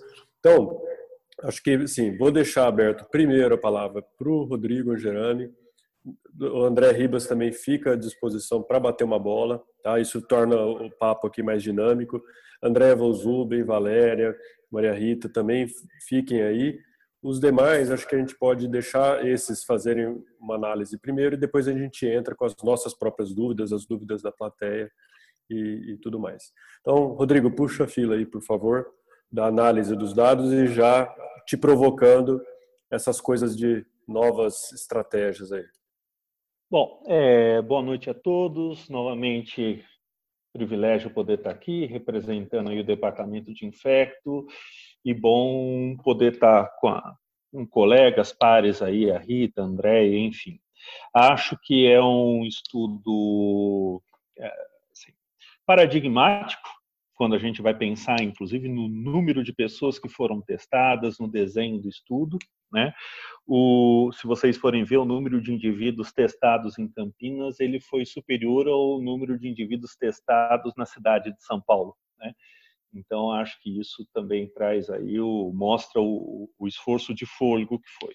Acho que tem um outro ponto importante, a Rita mencionou, e, e aí os colegas que já atuaram e atuam na vigilância, os colegas que são parceiros enquanto serviços privados sabem que a vigilância em Campinas ela tem uma ela tem uma, uma estruturação, né, é, que é muito interessante. Quando a gente vai ver as ações de vigilância, elas se dão no território, né? Então as unidades básicas de saúde, as equipes das unidades poderem estar mobilizadas e se mobilizando para uma ação dessas mostra que a gente tem uma rede muito potente e uma rede que compreende a importância da, das ações de vigilância. Uh, estudos de soro inquérito para qualquer doença que seja é passível de trazer várias discussões, interpretações, limitações, né? Mas eu acho que para uma doença cuja história está sendo escrita, cuja epidemiologia e contextos epidemiológicos estão sendo compreendidos, em relação à transmissibilidade, né? ainda muitas lacunas do conhecimento. Acho que toda estratégia que tente compreender padrão de circulação, padrão de transmissão, né? local de ocorrência, população mais vulnerável, é sempre bem-vindo. Né? Então, acho que é um estudo que não responde todas as lacunas uh, em relação a, a, quanto da população de fato foi infectada, mas eu acho que traz ali para a gente informações preliminares né, sobre como essa doença ocorreu até o momento da execução do, do inquérito. Então, acho que é algo para ser bem saudado. Né? Testes, testes imunocromatográficos point of care, né? Eles têm limitações intrínsecas, seja do ponto de vista de sensibilidade, de especificidade. Uh, acho que é muito difícil a gente poder comparar prevalências eh, em outros estudos, inquéritos que foram realizados principalmente quando os testes foram distintos. Então, a gente tem diversas plataformas hoje, Point of Care, uh, e testes que já são aí, ensaios uh, como ELISA, enfim. Então, eu, eu tenho um pouco só de dificuldade de comparar prevalências é, realizadas em estudos é, distintos, né, por conta dessa heterogeneidade das próprias plataformas. Mas é, lembrar que boa parte dos inquéritos utilizaram a mesma plataforma que nós utilizamos. Então acho que isso é isso acho que é uma questão importante, interessante e acho que para ter essa essa essa, esse corte transversal, né, em um curto espaço de tempo, qualquer outra alternativa que não fosse testes rápidos, né, uh, tornaria o inquérito até extemporâneo, ou seja, entre colher, levar para o laboratório, processar, ter o resultado, né, eu acho que faria com que a interpretação, a compreensão e até a aquisição dos resultados eh, tivessem ali alguma limitação, né? Uh, acho que um segundo soro inquérito, como está previsto, né, vai trazer para a gente ali informações interessantes. Né? Acho que são, são momentos distintos. Tivemos um momento pré-flexibilização, pós-flexibilização, então eu estou muito curioso com o segundo inquérito num momento de pós-flexibilização. Né? E acho que talvez traga ali para a gente é, é, informações importantes. Outro ponto que eu acho que é muito difícil da gente poder utilizar, né? Uh, acho que ajuda a compreender o padrão de distribuição, grupo mais vulnerável, enfim mas de modo algum acho que vai nos permitir compreender, dizer assim, estamos próximos do fim porque a nossa soroprevalência é de tanto, então temos tantos por cento da população imunes. Acho que o conceito de imunidade, o passaporte de imunidade, uh, e aí predizer o comportamento, quando vai terminar né, essa primeira onda, é, eu acho que o soro inquérito não nos permite esse tipo de esse tipo de inferência, até porque a gente não conhece o padrão de imunidade conferido aí pelo, pelos anticorpos. Então, de uma maneira geral, essas seriam minhas, minhas é, observações, contribuições. André, a gente sabe que você nos últimos fóruns veio colocando aqui pontos importantes para repensar transporte público, a questão do, da flexibilização, enfim, a gente está com algumas perguntas e comentários lá no Question and Answer, colocando justamente isso, né? A gente sabia que a, que a questão da adoção de medidas de proteção, principalmente na periferia, de isolamento, uso de máscara, não era tão boa. Agora o inquérito, de certa forma, expôs isso, né? A doutora Maria Rita falou, tem um número lá de 60 e tantos por cento, mas aquele número, quando você abre a pergunta, a gente percebe que né, o pessoal acha que está em isolamento, mas não é o isolamento que a gente espera. Então, diante disso tudo, né, tem a questão da semana passada para essa que aparentemente estabilizou, aumentou o número de casos no PS. É, o, o, o, combate aos surtos dentro dos, das unidades hospitalares parece que foi bastante efetivo aqui na cidade. E o que o pessoal já comenta, flexibilização, o que, que vai acontecer quando flexibilizar? É, será que o que tá, estamos vendo hoje tem a ver com a flexibilização passada? Enfim, todo esse esse monte de coisa aí para você comentar aí junto com os dados que você ouviu. É, queria agradecer mais uma vez, elogiar também a iniciativa da Sociedade de Medicina, falar que é um prazer estar com a minha eterna professora e orientadora é, Rita, que sempre que eu tiver alguma ideia, eu sempre discuto com ela, sempre a gente compartilha e vai ser sempre a minha orientadora. Dizer que é um prazer também estar com a equipe do Devisa aqui, né, que eu tive a oportunidade de participar bastante tempo lá, né, mais de 10 anos.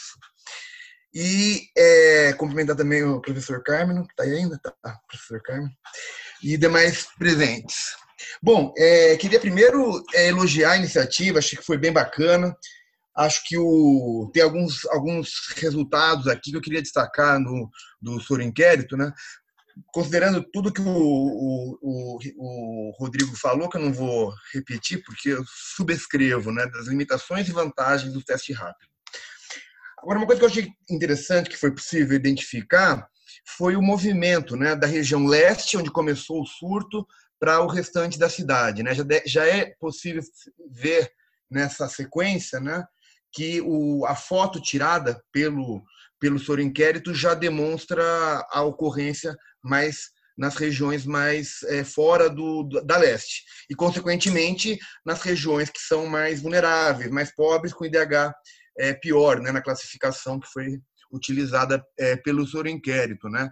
demonstrando então um fenômeno que já se encontrou em outros municípios, como São Paulo, de que a, que a, a, o movimento é sempre do, da região central, onde veio o turista infectado, que veio do exterior, provavelmente, ou de outro lugar turístico do próprio Brasil, e acaba indo para regiões de maior vulnerabilidade. Né? Isso é bem interessante. Uma outra coisa que eu queria destacar nessa, nessa, nessa pesquisa, que embora assim, as considerações da professora Maria Rita de que não há diferença nos intervalos de confiança, é, que da sobreposição né, dos intervalos de confiança, eu acho que ainda, ainda que tenha essa questão, eu acho que é possível a gente chamar atenção para essa questão, além da questão social, né, da, da, do IDH, eu vi algumas coisas que eu anotei aqui que eu achei bem interessantes, né? Uma delas é a questão do contato com o sintomático, né? A gente tem uma proporção ali entre quem teve contato com o sintomático que é maior, é, é, quatro vezes maior a ocorrência da doença, a, prevalência em quem teve contato com síndrome gripal, demonstrando que a gente isolar os pacientes com síndrome gripal, a gente consegue impactar sim na transmissão. Então, as pessoas identificam esses contatos, né? Então a gente consegue efetivamente impactar se a gente é, isolar, tá? Então isso eu acho um, é uma fortaleza das medidas de controle, né? Uma outra coisa que eu acho que é importante também nessa mesma linha, que a proporção de pacientes que também usavam é que usavam a máscara e, e, a, a, taxa de infecção foi quatro vezes menor entre quem usava regularmente a máscara e, quem não usava. Se a gente considerar que o R0 desse vírus é em torno de é, 2,7, que foi lá na, na, na China, em condições ótimas de transmissão, sem uso de máscara, sem nada, a gente conseguiria, só com a máscara regularmente utilizada, impactar de maneira substancial e talvez até conseguindo né, é, é, controlar a doença, baixando para um R menor, um RT né, menor do que menor do que um, se as medidas fossem rigorosas e, e, e se fosse essa, essa, esse achado fosse encontrado em outras situações. E a outra coisa que também eu achei importante nessa mesma linha das medidas de controle é a proporção de pessoas que se infectaram no domicílio, que tiveram contato com síndrome gripal no domicílio. Isso é uma questão que aí eu gostaria já de emendar com o que o, o, o que o Marcelo é, sugeriu de tema, que é a questão de, de a gente ter é, as políticas claramente é, estabelecidas, né? E, e, o que, tem isso a ver? 10 dos pacientes falaram que teve 10 dos pacientes que tiveram positivos informaram que o local que teve contato com a síndrome gripal foi no domicílio, né? Entre os 11, entre vários positivos, né, 10 informaram que foi no domicílio e um foi no trabalho. Então, demonstrando que, se a gente tiver uma política bem forte de isolamento domiciliar, não só do paciente, mas de todos os contatos domiciliares, a gente impactaria de maneira interessante isso. Né? E aí, que eu, que eu gostaria muito de reforçar, que se no trabalho não é um ponto tão importante, a maior parte é no domicílio, aonde que esse restante se infectou? Eu acho que aí sim a questão do transporte público ganha relevância, uma vez que o contato é muito próximo, no, e isso já foi demonstrado numa pesquisa que, que já faz algum tempo, já que saiu no JAMA, aonde o primeiro local de infecção mais frequente é, em estudos de rastreamento com é, aplicativo de, de, de localização primeiro, localiza, o primeiro local de, de infecção foi no, no domicílio e segundo foi no transporte público, né? Então eu acho que a gente tendo essas informações, a gente é, passa então para pensar uma, uma possibilidade de, de, de, voltar a um novo normal com lógica e com medidas de impacto, né? Que é aí que eu queria é, só para aí complementando nessa né, discussão para poder passar a palavra, que é o seguinte, né? Se você, se você tem uma testagem ágil o suficiente para identificar o paciente logo no início de sintoma. E quando eu falo paciente no início de sintoma, eu falo PCR. né? E PCR com resultado em 24, 48 horas. Não dá para a gente pensar em fazer teste rápido, porque teste rápido, na verdade, a gente colhe a partir do oitavo dia. E mesmo é, a gente tem tido os resultados de pacientes do serviço que eu trabalho, trabalho na unidade básica de saúde, a gente tem de, de, de trabalhador no mínimo em seis, oito dias. A gente não tem conseguindo com, com, com menos do que esse prazo. Então, a eficácia do resultado, a capacidade de impactar no controle desse resultado cai muito. Né? Então, acho que a gente poderia pensar em estratégias de testagem. Né? Testagem, a gente tem que assumir que teste para a COVID, tirando o corretor inquérito, logicamente, mas para diagnóstico do indivíduo, controle da doença, efetivamente, isolamento, é, é a PCR. E testar não só pacientes com vulnerabilidades, ou doenças é, predisponentes e profissionais de saúde, como é feito hoje, né, algumas categorias profissionais, mas sim a grande maioria dos pacientes e rastrear para identificar o, o portador até antes de ele começar a transmitir porque 40% da transmissão se dá no período pré-sintomático, como muito bem lembrou a professora é, Rita Donalisa. Né? Então, acho que a gente, é, se a gente conseguir forçar na estratégia do isolamento, no uso de máscaras, e, e, e, e da, talvez a gente consiga reabrir o comércio e os outros setores, mesmo assim conseguir controlar a doença. Né? Eu acho que é, é uma mudança de, de, paradigma nesse sentido e reforçar as medidas de controle no transporte público, que eu acho que ali é uma grande parte da transmissão que ocorre. Então, a gente teria uma inteligência é, epidemiológica atuando. Obrigado. Aí, acho que agora Valéria e Andréia poderiam colocar, assim, frente aos números, frente às análises aqui iniciais, o que, que a vigilância já tem de, de planejamento de ações concretas ou de mudanças de estratégias para essa segunda fase, essa, fase pós-inquérito, vamos dizer assim, né? Então, atuando tanto nessas coisas que o Dr. André Ribas colocou aqui, ou em outras que a gente ainda não falou, o que, que a vigilância coloca? Eu mesmo já coloquei, a sociedade já se antecipou e fez um protocolo para ensinar as pessoas a como conviver com alguém dentro de casa. Então, a gente precisa, talvez, começar a bater nessa tecla, já que os casos estão aumentando, né, para ensinar as pessoas, pelo menos dentro de casa, se, se proteger mais. Então, vou deixar a palavra para a Valéria e para a é, colocarem aqui a visão da vigilância. Bom, vou falar algumas coisas, né? É, também a gente agradece a Rita, porque essa não é a única parceria que a gente está fazendo com a Unicamp, com o grupo da Rita, nos apresentou para um outro grupo, que chama Observatório Covid, né? Um grupo que trabalha com matemáticos, físicos, etc. E nós temos calculado também o nosso RT para Campinas. Ele já oscilou de 1,4 a 1,8, é, já chegou a ficar até menor que 1 quando a cidade ela fez aquele fechamento mais contundente no começo, e hoje a gente volta a ter um RT de 1,4 em média, né? É, então, algumas coisas que me chamam bastante atenção.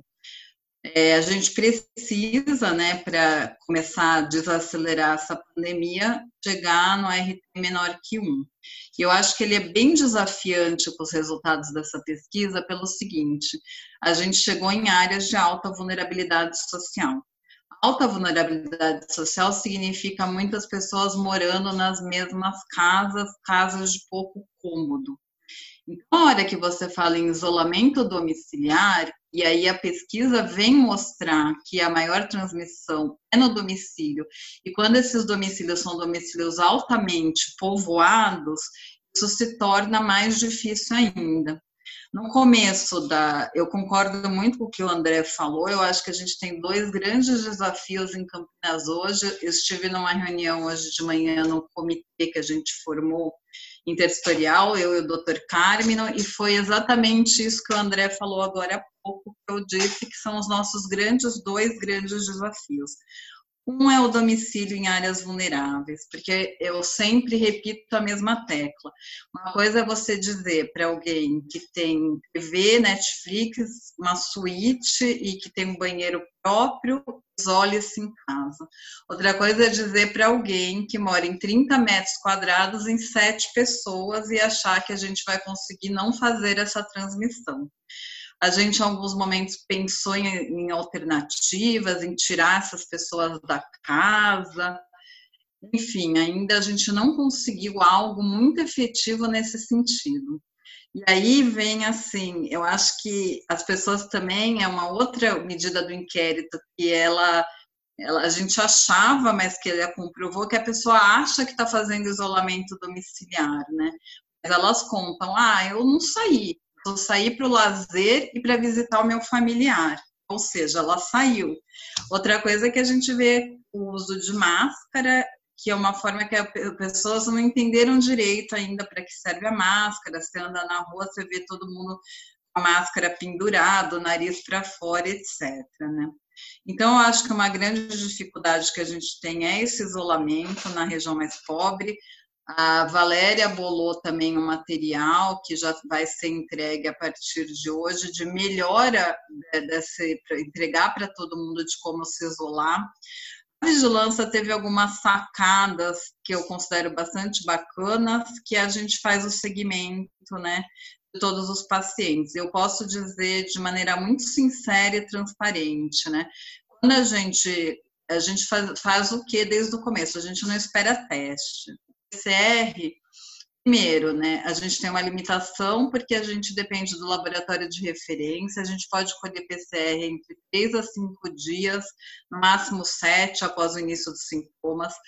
Tem demorado de 4 a 7 dias para vir o resultado, então no período é, quando vem o resultado, já foi o período de maior transmissibilidade do vírus, o resultado quase não tem mais importância.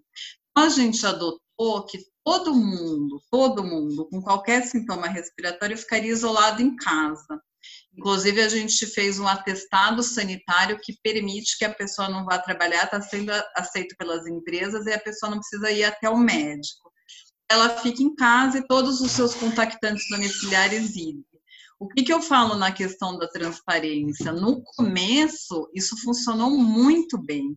Por quê? Porque foi a região leste a mais acometida no começo da pandemia. A vigilância, a vigilância equipe conseguia ligar e falar: o senhor está em casa, a sua família está e estava em casa, e a gente conseguiu realmente deixar por um bastante tempo nas casas de melhor condição econômica as pessoas isoladas não tivemos transmissão domiciliar. Assim, foi raríssimo transmissão domiciliar. Isso mudou. Primeiro que é muito caso, então a gente teve que capilarizar esse trabalho aí para todas as unidades básicas de saúde, é diferente uma equipe da vigilância controlando para 67, mas que isso é fique em casa, mas gente, a gente sabe que as pessoas não aguentam ficar enfiada numa casa muito pequena aí a transmissão está ocorrendo dentro da casa. E eu acho que o, o segundo grande problema é o transporte público, sem dúvida nenhuma, porque ali ele, as pessoas ficam um tempo grande, existe oportunidade naquele trajeto para adquirir o vírus, existe toda a questão do mau uso de máscara, de todas as dificuldades que a pessoa tem, são várias pessoas naquele local, é aglomerado e é um grande desafio. Hoje também saiu como proposta lá minha, do Dr. Carlos, da reunião desse comitê, e a, o, é, o pessoal da INDEC passe a participar desse comitê e eles tentem nos trazer soluções, porque está dado. Este é um problema. A gente já treinou as equipes inúmeras vezes da INDEC, porém, uma limitação financeira, porque os seus ônibus saírem com muito pouca gente, começa inclusive a ser difícil para o dono lá da empresa de ônibus manter muita linha. Então, é uma logística difícil e a gente gostaria que eles apresentassem uma solução, alternar o horário de entrada. E aí eu fico até assim, né? Até que ponto a gente está aí analisando todo o comércio. Eu acho que o que é importante nessa história é porque a gente diminui um pouco o transporte das pessoas para os comércios, porque o comércio em si tem pouca oportunidade da transmissão. Você entrar numa loja, comprar uma coisa e sair. Só que a gente ter comércio aberto, serviço aberto, a gente precisa que as pessoas cheguem e aí vem o transporte público novamente. Então, acho que a gente está diante de dois grandes desafios E o terceiro é realmente o PCR é ótimo, mas nós, a gente não tem condições ideais para fazer, está muito longe disso. E se a gente conseguisse manter esse isolamento de todo mundo e suas famílias, seria bacana, mas aí tem a limitação de que se isola em casa e as casas são muito densas. Acho que é esse meu comentário. Eu queria colocar um, um, uma gasolina aí no, na discussão. Foi falado então dos, da limitação de recursos financeiros a questão do RT-PCR como o teste assim, preferencial para a detecção rápida e isolamento. E aí a gente teve essa semana uh, os gestores de planos de saúde, de saúde, se viram em frente de uma situação que a, a ANS determinou que todos os testes fossem então cobertos pelas operadoras, o que por um lado aumenta a detecção, por outro lado traz mais ansiedade para o lado financeiro do problema. Estamos aqui com o Dr. Carmo, que está ouvindo é, atenciosamente o que a gente está falando e tem essa incumbência de, como gestor da saúde, acomodar todas essas situações. E acho que assim são colocações muito pertinentes, é, fazem a gente refletir que de repente uma flexibilização, uma abertura, desde que feita com planejamento, pode ser possível. A gente aparentemente é precoce dizer isso, mas Aparentemente, a situação parece que estamos num platô de casos graves, pelo menos, né? mas aumentando os casos leves. Então, acho que assim, vou deixar também, talvez o Dr. Carmen possa dizer agora, o que de fato a gente pode esperar para a semana que vem, para essa semana, né, para a semana que vai entrar, de, de, mudanças de conversas, que nem o envolvimento da INDEC, é, vamos então começar uma campanha mais forte em cima da educação para a vigilância, para o comportamento dentro do domicílio de quem tem caso positivo. Vamos recomendar a testagem com a RT-PCR de forma mais enfática, enfim. Queria que vocês é, colocassem aqui para a gente qual seria um norte para a gente começar a focar. Acho que a Valéria quer falar, eu vou deixar ela falar, depois eu falo um pouquinho, não Tudo vou bem. falar, não, prometo. É, Boa noite a todos. Agradeço novamente o convite para participar. Marcelo, é um prazer estar aqui novamente conversando com vocês sobre esse assunto. É, sobre testagem, hoje a gente teve a grata notícia de que o Estado de São Paulo vai ampliar a testagem para todos os casos de síndrome gripal, independente de critério de idade ou de profissão. Então, a gente tem condições de fazer o RT-PCR, que o Estado vai fornecer, no entanto, a gente tem sempre uma questão logística que parece que carrega, vem sempre atrás, né, da questão de pessoas, de pessoal, para dar o andamento da amostra, né, de PCRs. Então, assim, oferta do exame existe. A questão que a gente precisa equalizar agora é apenas a questão logística. Não vou me repetir, né, não vou repetir o que o Rodrigo, a Andréia e o o André falou, porque a gente tem tudo muito um alinhamento em relação ao que nós achamos que precisa ser feito, na verdade, mas a gente vai tentar agora iniciar uma campanha intensificando com material, inclusive, material sobre isolamento das pessoas na família, e a gente vai tentar agora trabalhar muito mais nos territórios próximos, né, da, das unidades básicas, a gente já tem várias experiências em unidades básicas, trabalhando no território território e a situação do isolamento dessas populações mais vulneráveis ou de, ou pelo menos trabalhar com menor risco para essas populações vulneráveis. A gente quer tentar envolver outros atores né, do, da, do poder público, né, assistência social que e educação que possam nos auxiliar nisso, na verdade. É o próximo passo que a gente vai agora com o objetivo de isolar todo mundo. Temos a limitação de que o PCR demora, mas a gente tem agido desde o começo da pandemia com isolamento dos sintomáticos. Então, a gente vai trabalhar em cima disso. Eu acho que é isso que eu tenho que falar a princípio. Não sei se o Dr. Carmen não quer completar alguma coisa. A gente tem esse problema do transporte, que é o grande problema das grandes metrópoles, né? A gente sempre fala, Nova York explodiu daquele jeito, mas por que, que outras cidades como Califórnia não explodiram, né? Então a gente sabe da importância do transporte. Ele está adequado para a reabertura, na verdade, porque senão a gente volta de novo com a subida do número de casos. A Valéria, só vou te dizer o seguinte: é, Los Angeles só tem transporte individual, praticamente, não tem transporte coletivo.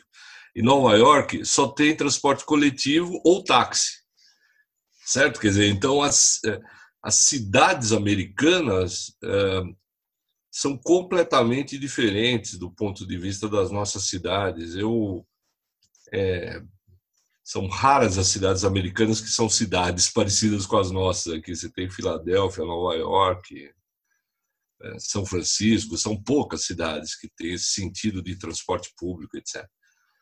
Mas eu, eu queria falar uma coisinha muito rápida para vocês assim. Primeiro, eu acho que Campinas não é São Paulo em miniatura. É, nós somos dez vezes menor em termos de população, mas o nosso território é 50% de São Paulo.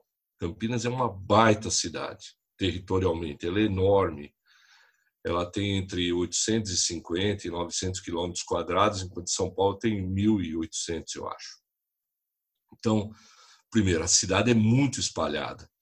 Se você sair lá do, sei lá, do Morro das Cabras, lá em Joaquim Egídio, e vai até Campina, Campina Grande, depois do Campo Grande, sete quilômetros depois do Campo Grande, deve dar, sei lá, 50 quilômetros. É impressionante a cidade como é grande. Eu não conhecia a cidade de Campinas até ser secretário e, e tinha uma visão, vou dizer para vocês, até um pouco discriminatória da cidade, assim, porque é, se tem uma coisa que eu agradeço é conhecer a cidade que eu moro, porque a minha vida era aqui. Cambuí, Taquaral, Centro, Barão Geraldo, onde eu trabalhava, a cidade é imensa. E outra coisa que eu acho que é muito diferente é, é essa questão da vulnerabilidade. Nós não temos um indicador atualizado de vulnerabilidade da cidade. Nós tivemos um indicador do IBGE de 2000, acho que a Rita pode até me ajudar um pouco. Depois tem o de 2010 e nós teríamos de 2020.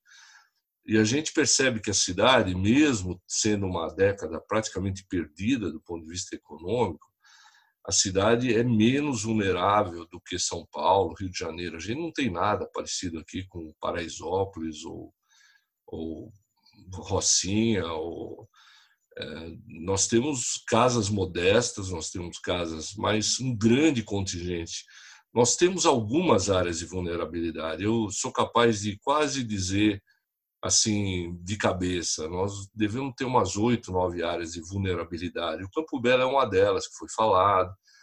Então, a, a cidade, ela, quando você vai para o lado do Campo Grande, a região do Campo Grande é do tamanho da Islândia. Então, um dos exemplos que a Rita colocou aí, a Islândia é, é o Campo Grande, nossa, é o Ouro Verde, quer dizer, são regiões de um adensamento impressionante. É, e a, a, a, cidade, é, são várias cidades dentro de uma cidade. Hoje a, hoje a região noroeste é uma outra cidade, é, com todo um tipo de organização de uma, de uma grande cidade. É muito difícil, eu, eu sou pessimista em relação a qualquer solução do transporte público o transporte público hoje ele é absolutamente in, é, como é que eu vou dizer ele não se mantém ele não é não é sustentável o que sustenta o transporte público no nosso país é o é, é, o, é, o, é o usuário, é aquele que paga o bilhete. Né? Existe uma subvenção da prefeitura que é pequena. E para a gente resolver essa equação que vocês estão colocando, quer dizer, higienização, pouca gente, muito ônibus, etc., nós teríamos que ter uma, um subsídio pesado no sistema de, de, de, de, transporte público, que hoje o município não é o nosso, é praticamente nenhum município tem é, condição de dar sustentação. A ideia de trazer a INDEC e tentar ver se temos algumas soluções de caráter mais logístico, etc., é, é importante, mas eu vou dar um exemplo de Florianópolis. Florianópolis ficou dois meses com o transporte público fechado. Não teve transporte público. Dois meses e Florianópolis caminhava aparentemente muito bem. Hoje, o transporte público voltou e Não estou dizendo que piorou por causa do transporte público. Pode ser uma coincidência, mas o transporte público voltou e a cidade pegou fogo. É, um, é um calcanhar de Aquiles tremendo o transporte público. Eu, por outro lado, eu acho que nós tivemos no Brasil algumas políticas públicas que deram muito certo, a vacinação, mas teve uma muito interessante que foi a questão do cigarro, né? que se bateu. E talvez a gente pudesse, nessa questão das máscaras, jogar muito mais fichas e insistir um pouco mais, porque ela é muito factível do ponto de vista da, da população usar.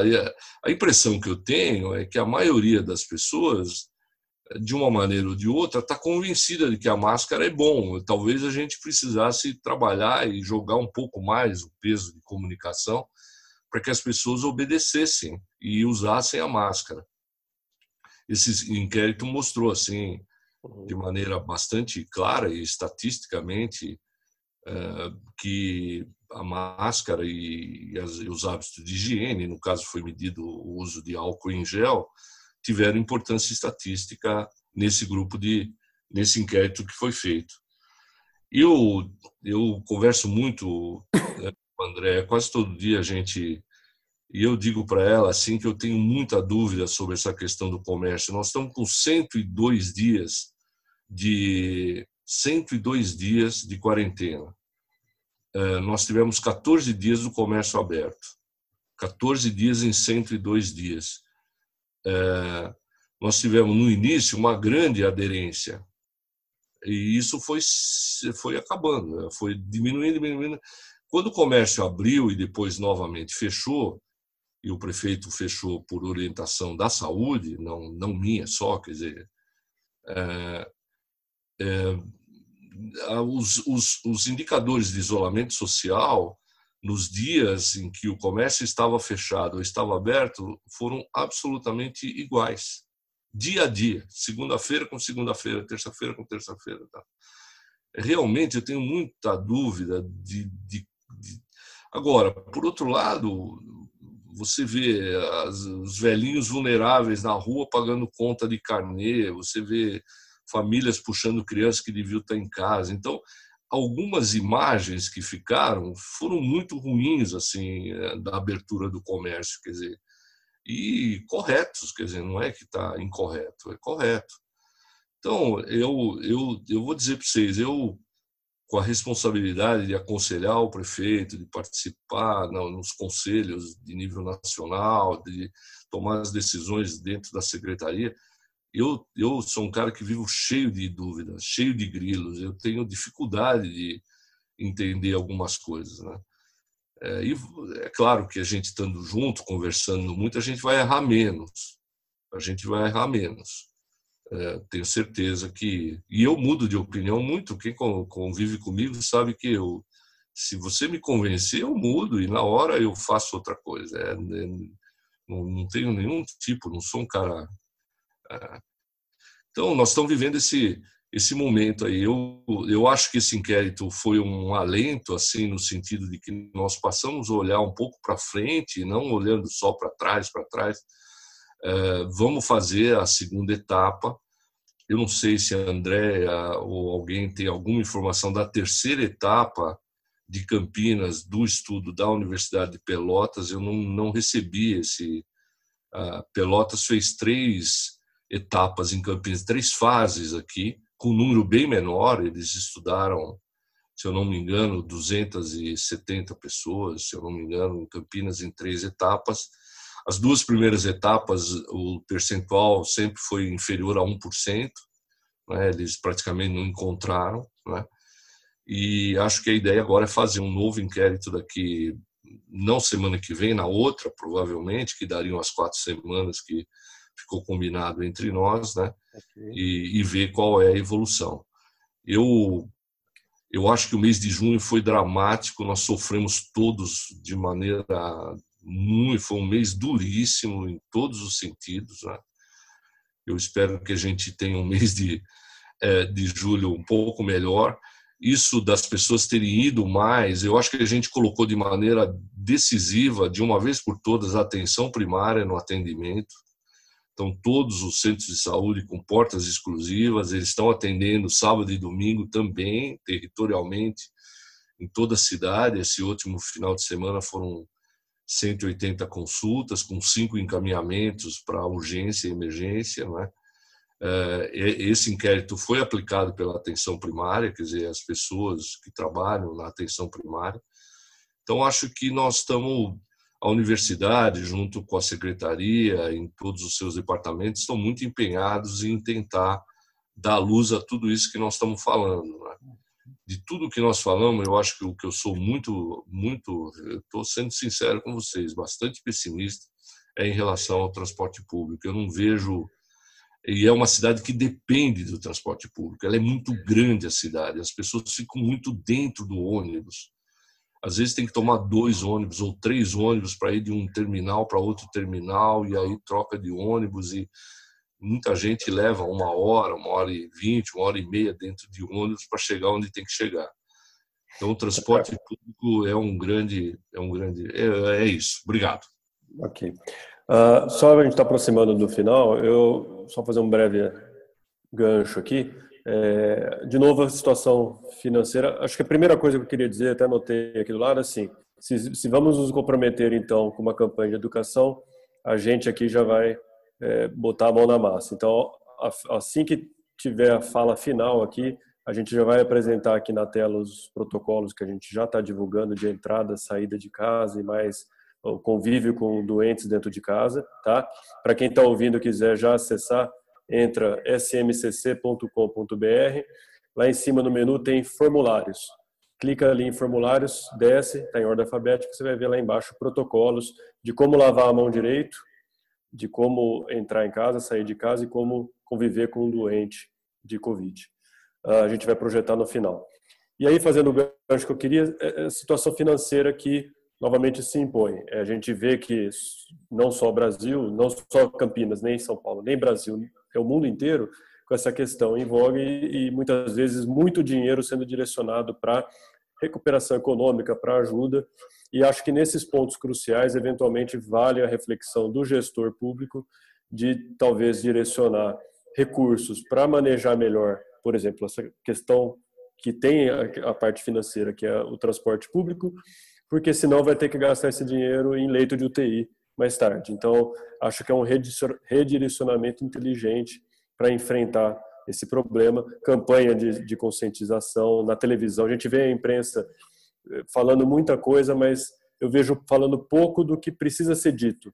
Eu vejo falando pouco de que não pode pôr a mão na máscara, tem que pôr a máscara, não pode pôr a mão na frente, é, os cuidados, tudo isso que a gente está se propondo aqui agora a reforçar. Então, até queria um apelo para que a imprensa é, comprasse também essa, essa campanha para a gente não precisar ficar falando assim contra, para ter ajuda deles, na verdade, para conscientizar.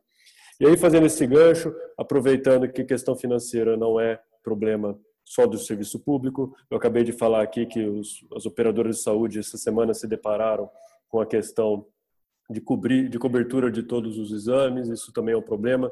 Os hospitais estão no município com as cirurgias eletivas suspensas, o que também é um problema para quem é gestor de hospital, e o hospital é a ponta que segura o rojão lá na, na frente. Eu queria passar a palavra agora para o Dr. José Francisco Amade, José Frank Amade, que é o presidente da Associação dos Day Hospital, está dentro de um grupo que está discutindo muito isso, e acho que tem aqui algumas coisas para colocar para a gente, tanto desse aspecto financeiro, quanto de situação, por exemplo, que já foi dita aqui no fórum passado, de que provavelmente teremos aí processos, enxurrada de, de processos aí no futuro. Então, José Roberto, por favor, é, faça aí o seu comentário. Bom, Marcelo, obrigado. Eu acho que o fórum hoje está de uma praticidade ímpar. É, muito prático e muito bom para nós considerarmos algumas coisas. A doutora Rita veio corroborar algumas nossas discussões passadas, o André também, eu me ombreio a isso, acho que o transporte e, e é, é, dentro de casa, casas menores mais povoadas, é o grande problema de, de contágio, com certeza. É, partindo dessa premissa, dentro de instituições de saúde, mesmo hospitais maiores, que estão com duas entradas, uma para Covid e outra para não, os day hospital, que são estruturas menores, que poderiam, esse cidadão, esse paciente, que está precisando de algum procedimento, ele, ele vai estar até mais bem cuidado do que se ele tivesse num transporte, com certeza. Então, é, essa questão econômica que eu venho batendo sempre, e todos os colegas dos hospitais estão sentindo, e eu tenho notado aumentar essa preocupação, é, os hospitais estão chegando no seu limite. E isso não é bom para ninguém. Eu acho que nós poderíamos ver se poderíamos flexibilizar um pouco nos procedimentos eletivos, os próprios pacientes. Eu acho que nós não temos que abrir mão do isolamento, mas isso, pacientes crônicos que estão deixando de se cuidar, porque estão com medo de ir no, nos hospitais, nos consultórios, talvez por medo de contágio, talvez pela pressão desse noticiário que tem chegado a, a todos, e é hora de nós flexibilizarmos um pouco nessa parte eletiva para dar, para cuidar desses pacientes crônicos e também para ver a parte econômica de todo mundo. O Marcelo lembrou bem que nós já tinha sido falado aqui uh, alguns fóruns atrás, o pessoal do, do, jurídico, que iria aumentar muito o problema jurídico. E realmente já começou a aparecer uma. Não, não é ainda a avalanche esperada, mas já começaram a aparecer vários casos. Então, nós decidimos, aqui a Sociedade de Medicina, mais uma vez, nós já temos uma parceria com a AB, tratando de questões de judicialização na saúde, os pontos mais polêmicos. Mas então, em caso de pandemia, nós vamos fazer um primeiro fórum é, que vamos abordar então os aspectos trabalhistas na saúde na pandemia. Tá? Isso vai ser na terça-feira próxima, dia 7, às 19 horas. Nós vamos estar, estar contando com a presença do desembargador do Tribunal Regional do Trabalho, Dr. Fábio Aguiar, nosso departamento jurídico, colegas um, é, advogados trabalhistas e representantes da OAB. Eu acho que é de interesse de todos. Também fica essa lembrança, Marcelo. Obrigado. Ok, então acho que até pelo adiantado da hora, foi bastante interessante discutir com vocês esses dados. É, tem bastante pergunta que chegou, a gente foi administrando, vocês mesmos me ajudaram, agradeço as perguntas. Tem questões envolvendo reabertura de clubes, áreas de convívio social, por oferecer é, qualidade de vida, mas sempre, eu acho que a palavra de hoje fica a flexibilização com racionalidade, não é flexibilização por ela só, mas com racionalidade, que a gente podendo fazer coisas de caso pensado, com planejamento, treinar, assim como houve o treinamento da vigilância para a sua força de, de, de, de unidade de saúde, talvez haver treinamento para que o comércio se adapte de uma forma né, melhor. De novo, coloco aqui a convocação, que a imprensa nos ajude na divulgação, nessa campanha de educação, é, pelo menos a imprensa local, a imprensa da nossa cidade, acho que esse é o papel que a gente precisa colocar sobre a mesa do, do, do, dos agentes de imprensa aqui da nossa região, tá? Precisa ser desempenhado esse papel. E eu vou agradecer mais uma vez a presença de todos aqui. É, o doutor Hélio Zen, que representava o CREMES, precisou sair, não deu tempo da gente contar com a colaboração dele, mas vou deixar aqui o agradecimento público e vou passar a palavra para a doutora Fátima. Assim que acabar, a gente vai começar a projetar aqui os protocolos que a gente já está divulgando para que quem está nos ouvindo possa entrar lá no endereço do site que vai estar, tá, baixar, colocar no elevador, colocar na porta do seu trabalho, para todo mundo já amanhã começar a ter uma, uma noção melhor do que tem que fazer. Então, mais uma vez, obrigado. A gente evolui o tema para a próxima semana. Já deixo aqui uma sugestão para todos, que talvez semana que vem a gente possa fazer uma rodada de perguntas. Aqui tem muita coisa sendo perguntada por muita gente. A questão por exemplo, dos tratamentos precoces aí é o que está né, mais em, moda hoje, mas acho que a gente tem que abordar isso. A gente tem que falar alguma coisa, tá? Então, vou passar a palavra de volta para a doutora Fátima para fazer o encerramento e muito boa noite a todo mundo. eu queria mais uma vez agradecer a presença de todos e principalmente hoje, particularmente, para a doutora Rita, para a Andréia, para a Valéria, é, que fizeram esse levantamento e eu sei que se empenharam bastante. Não é fácil uma cidade do tamanho de Campinas fazer essa pesquisa. É, acho que nós todos temos muito orgulho da nossa vigilância, que é muito famosa por ser muito rígida, mas ao mesmo tempo é, ela é famosa por ser muito boa. Então, a gente, em qualquer lugar que vai por aí, fala, ah, a vigilância de vocês é diferente. Eu tenho bastante orgulho por isso.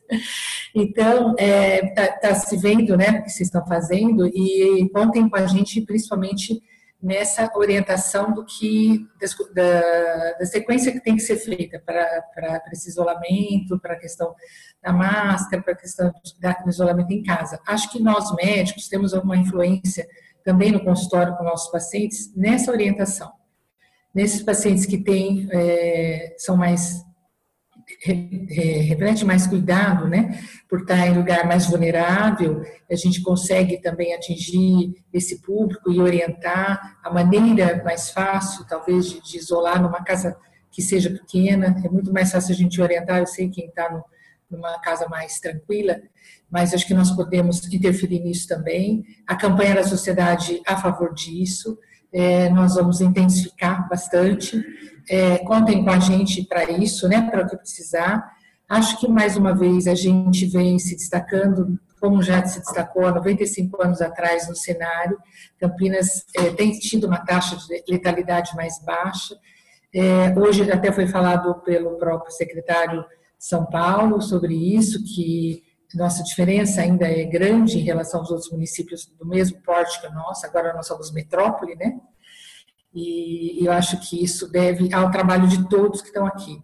Esse envolvimento, esse, essa união de todos os pais públicos, privados, de todos os infectologistas, para nos ajudarem também a tomar decisões, acho que também é, ajudar o Carmen, acho que nesse momento você precisa de bastante apoio nosso, embora a sua inteligência e a condição que está sendo a cidade é muito boa, mas sempre pode contar com a união de todos nós para ajudar no que for preciso.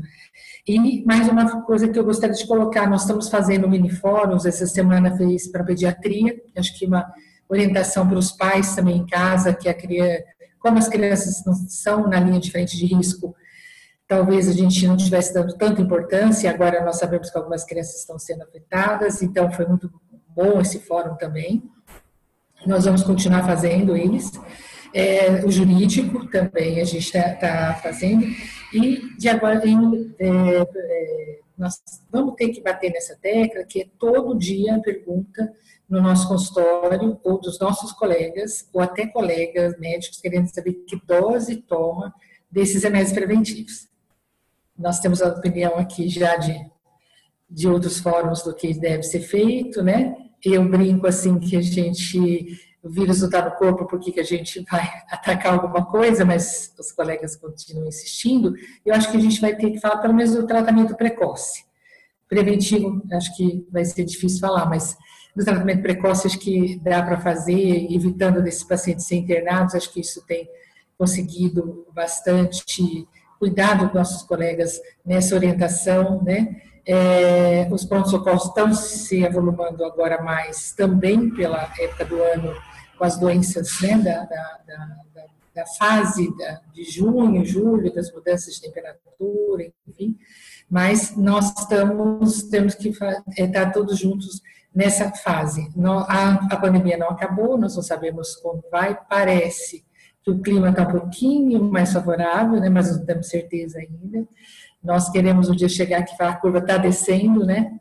É o nosso anseio, mas é, contem com a gente para o que precisar. E mais uma vez agradeço a presença dos que estão aqui, mais uma vez com a gente, e pelo público que está nos ouvindo. Muito obrigada. Aí vai o nosso protocolo para que vocês já possam ver, o pessoal que está nos vendo, já está aqui o site, o endereço, site.smcc.com.br barra downloads úteis. Se entrar no site, no menu lá em cima tem formulários. Então aí os Boa noite a todos, pessoal. Boa noite, até logo. Um abraço. Boa noite, Boa noite obrigado. Boa noite, até a próxima quinta. Na Boa mesma noite, batida. Boa noite. Boa noite Obrigado. Não. Boa noite a todos. Obrigado, Rita. Foi ótimo. Muito obrigado, Rita. Boa noite a todos. Gente, Obrigado, boa Rita. noite. Beijão, obrigada. saudades. Obrigada para todo mundo aí. Grata Boa pela noite, oportunidade. gente. Boa noite. Boa noite.